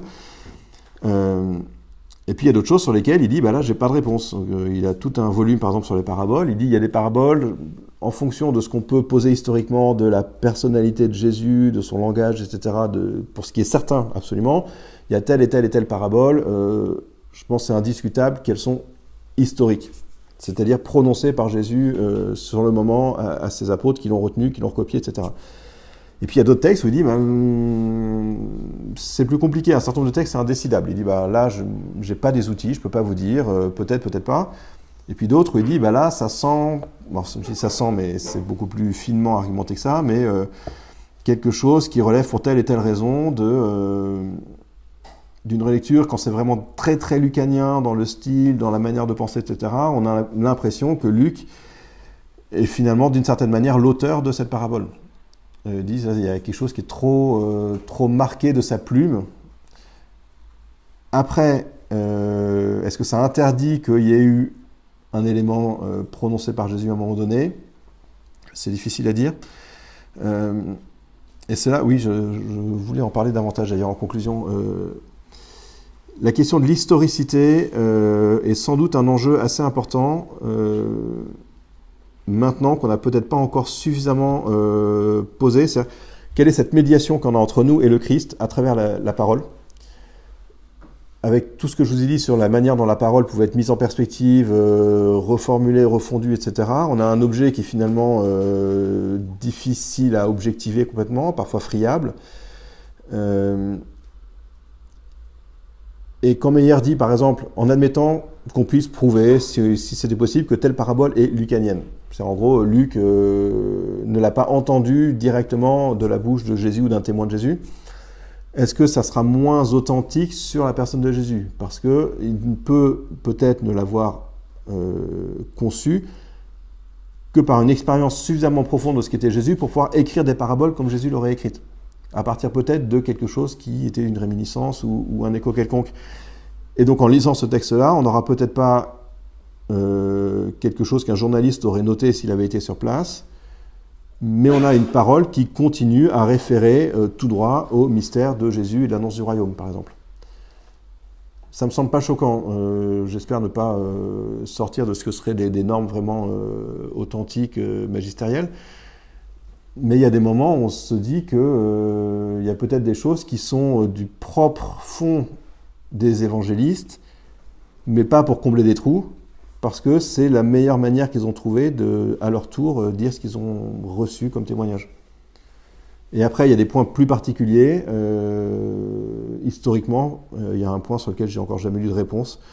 Euh, quand Luc annonce que le recensement eut lieu euh, lorsque Quirinius était gouverneur de Syrie, par exemple, euh, c'est un point qui pose un gros problème parce que Quirinius, gouverneur de Syrie, on sait très bien qui c'était, on sait très bien à quelle époque il était. Ce Quirinius est quelqu'un qui était gouverneur de Syrie à l'époque où le fils du premier Hérode, Hérode Archélaüs, a été éjecté du pouvoir parce qu'il était encore pire que son père. Et euh, les, les, Judéens ont dit à Auguste, euh, c'est plus possible, ça fait dix ans que le gars est là, et déjà avec Hérode c'était pas facile, mais avec son fils c'est n'importe quoi.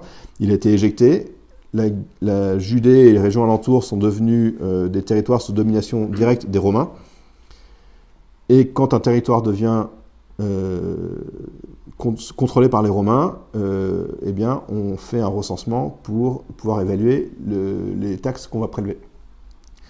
Donc un Quirinius, gouverneur de Syrie, qui fait un recensement, ça a du sens dans l'histoire telle qu'on la connaît.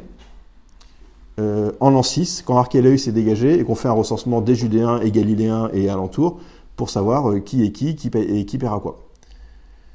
Alors, on a ça dans les textes. Donc, soit Luc a connaissance d'un autre recensement, euh, mais dont on n'a gardé aucune trace, et puis qu'il qualifie quand même de Auguste décida de faire recenser toute la terre. Bon, peut-être que c'est juste la terre de Galilée, mais c'est pas de Judée, c'est pas comme ça qu'on l'a compris généralement. Je ne sais plus quel terme grec. Donc, si il renvoie à cet épisode-là, bah, c'est en 6 après Jésus-Christ. Euh, la naissance de Jésus étant datée de la fin du règne d'Hérode, c'est plutôt moins 6, moins 5, moins 4.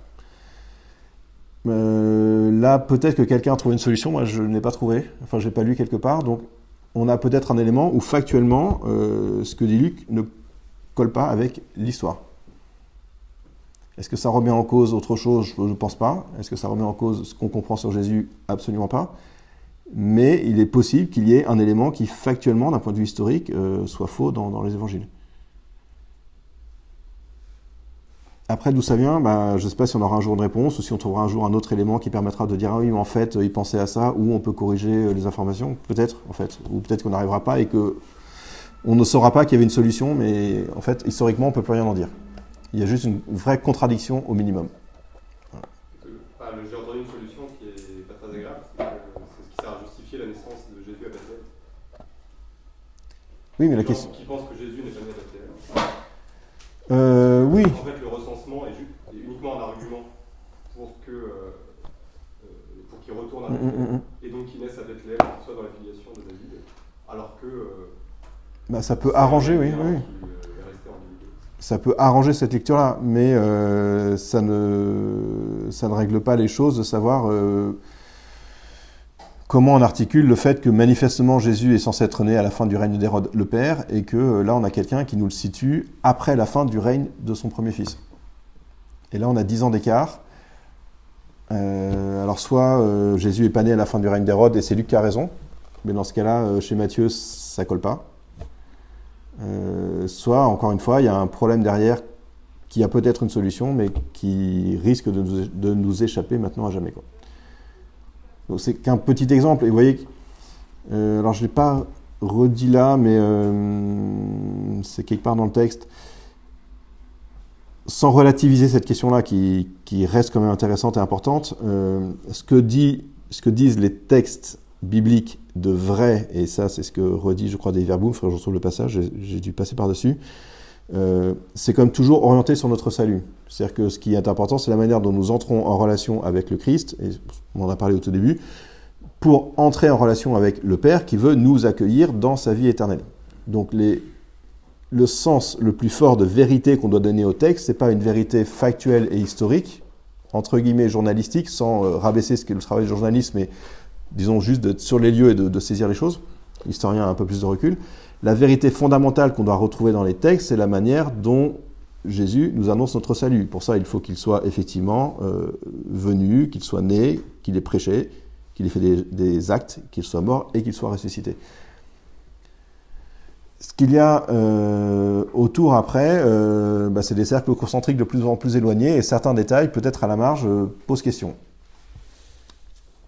Mais euh, je pense pas que moi ça remettra en cause euh, ma foi et mon espérance de me dire bah, si ça se trouve euh, Luc s'est trompé ou si ça se trouve Jésus est né en plus 6 même si ça colle pas très bien avec le récit de Matthieu même si on change d'Hérode Euh, parce que ce qu'on sait de son identité reste cohérent et je pense n'est pas touché par ce point-là. Mais là je pense qu'il y a quelque chose sur la manière dont on regarde l'historicité ou plutôt la vérité historique des textes euh, qu'on gagnerait encore à reformuler euh, pour savoir exactement ce qu'on entend par là et que ça ne peut pas être encore une fois une sorte de les textes sont un témoignage orientent un peu les choses mais malgré tout ça reste des textes historiques et on pourrait refaire une concordance en disant bah euh, voilà la liste des événements de la vie de Jésus en fusionnant les quatre évangiles entre eux. l'Église garde quatre évangiles différents et même si parfois ça tire ça se contredit considère que ça fait partie de ce mystère, mais c'est le mystère d'une humanité aussi qui n'est pas non plus euh, parfaitement transparente. Et, si on admet que, euh, que le Christ s'est incarné dans notre chair et a témoigné à des êtres humains avec euh, tout ce qu'ils sont en bien comme en moins bien, on a forcément cette forme de potentiellement d'opacité qui fait que des choses sont pas claires ou sont pas claires tout de suite et qu'il faut parfois du temps pour euh, passer par-dessus ou qu'il y a des choses dans, nos propres vies qu'on n'élucidera jamais non plus. quoi. Mais je pense pas que ça remette en cause euh, fondamentalement le sens de nos existences. Donc, je, pense que la lecture doit pas être euh, historico-dogmatique. C'est c'est vrai d'un point de vue dogmatique et historique en même temps. Voilà, voir ce qui est ce sens inspiré des Écritures, absolument. La rencontre avec le Christ, absolument. Et savoir qu'à la marge, il y a des choses qui sont qui sont plus obscures. Bref, je l'ai déjà dit, mais j'ai pas vu.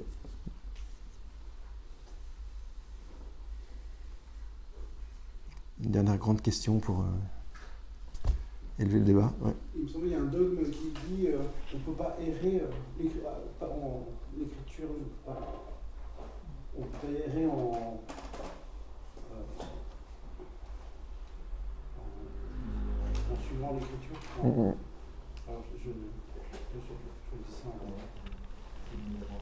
Alors, Dagmenon, après, oui, on a parlé de l'inhérence de l'écriture.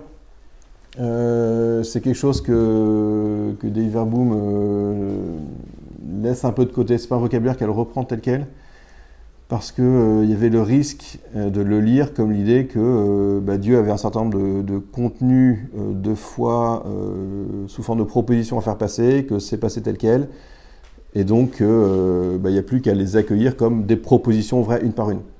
Ce qu'on voit avec euh, la manière dont Dave Verboom remet un peu les choses en perspective, c'est euh, ce sont des textes inspirés, clairement, cette liste-là, canonique, euh, est définitive et, et, on a une confiance complète là-dedans. Et ces textes ne peuvent pas se tromper, effectivement, sur la manière dont ils parlent du Christ à travers l'Ancien Testament, dans le Nouveau Testament, et la manière dont, par là, nous sommes conduits dans l'Esprit vers le Père l'inhérence pouvait être prise, alors peut-être de manière schématique, peut-être de manière excessive, comme l'idée que tout ce que disait la Bible était vrai. Donc si la Bible disait un truc sur un animal ou sur une date historique ou sur une réalité cosmologique, c'était censé être vrai puisque c'était écrit dans la Bible.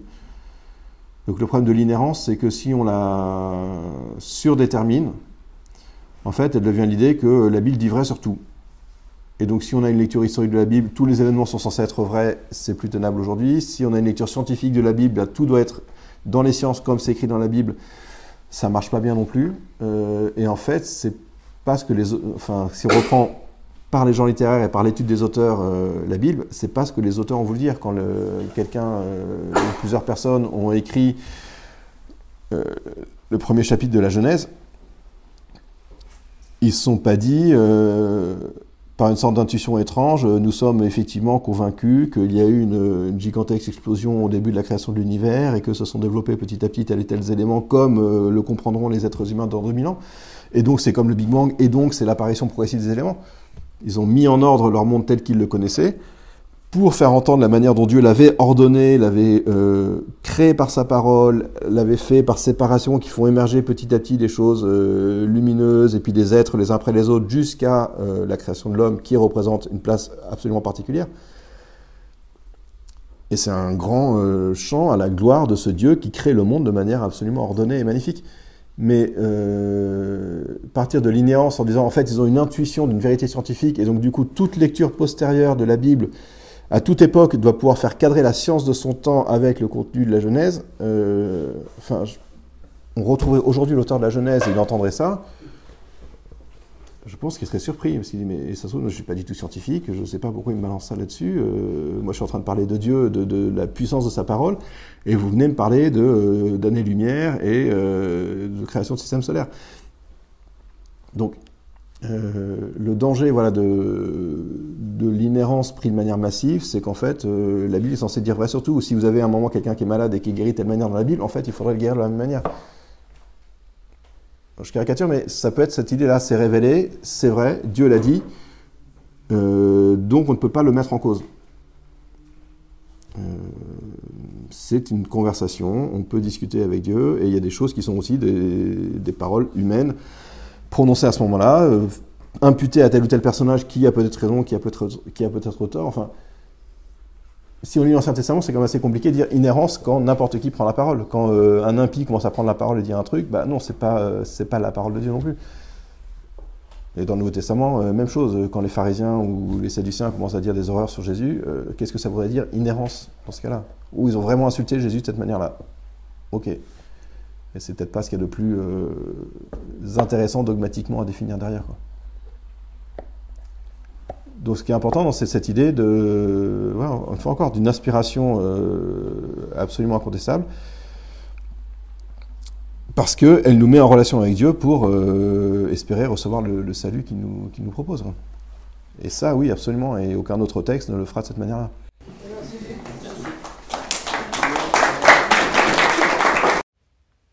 Merci pour votre écoute.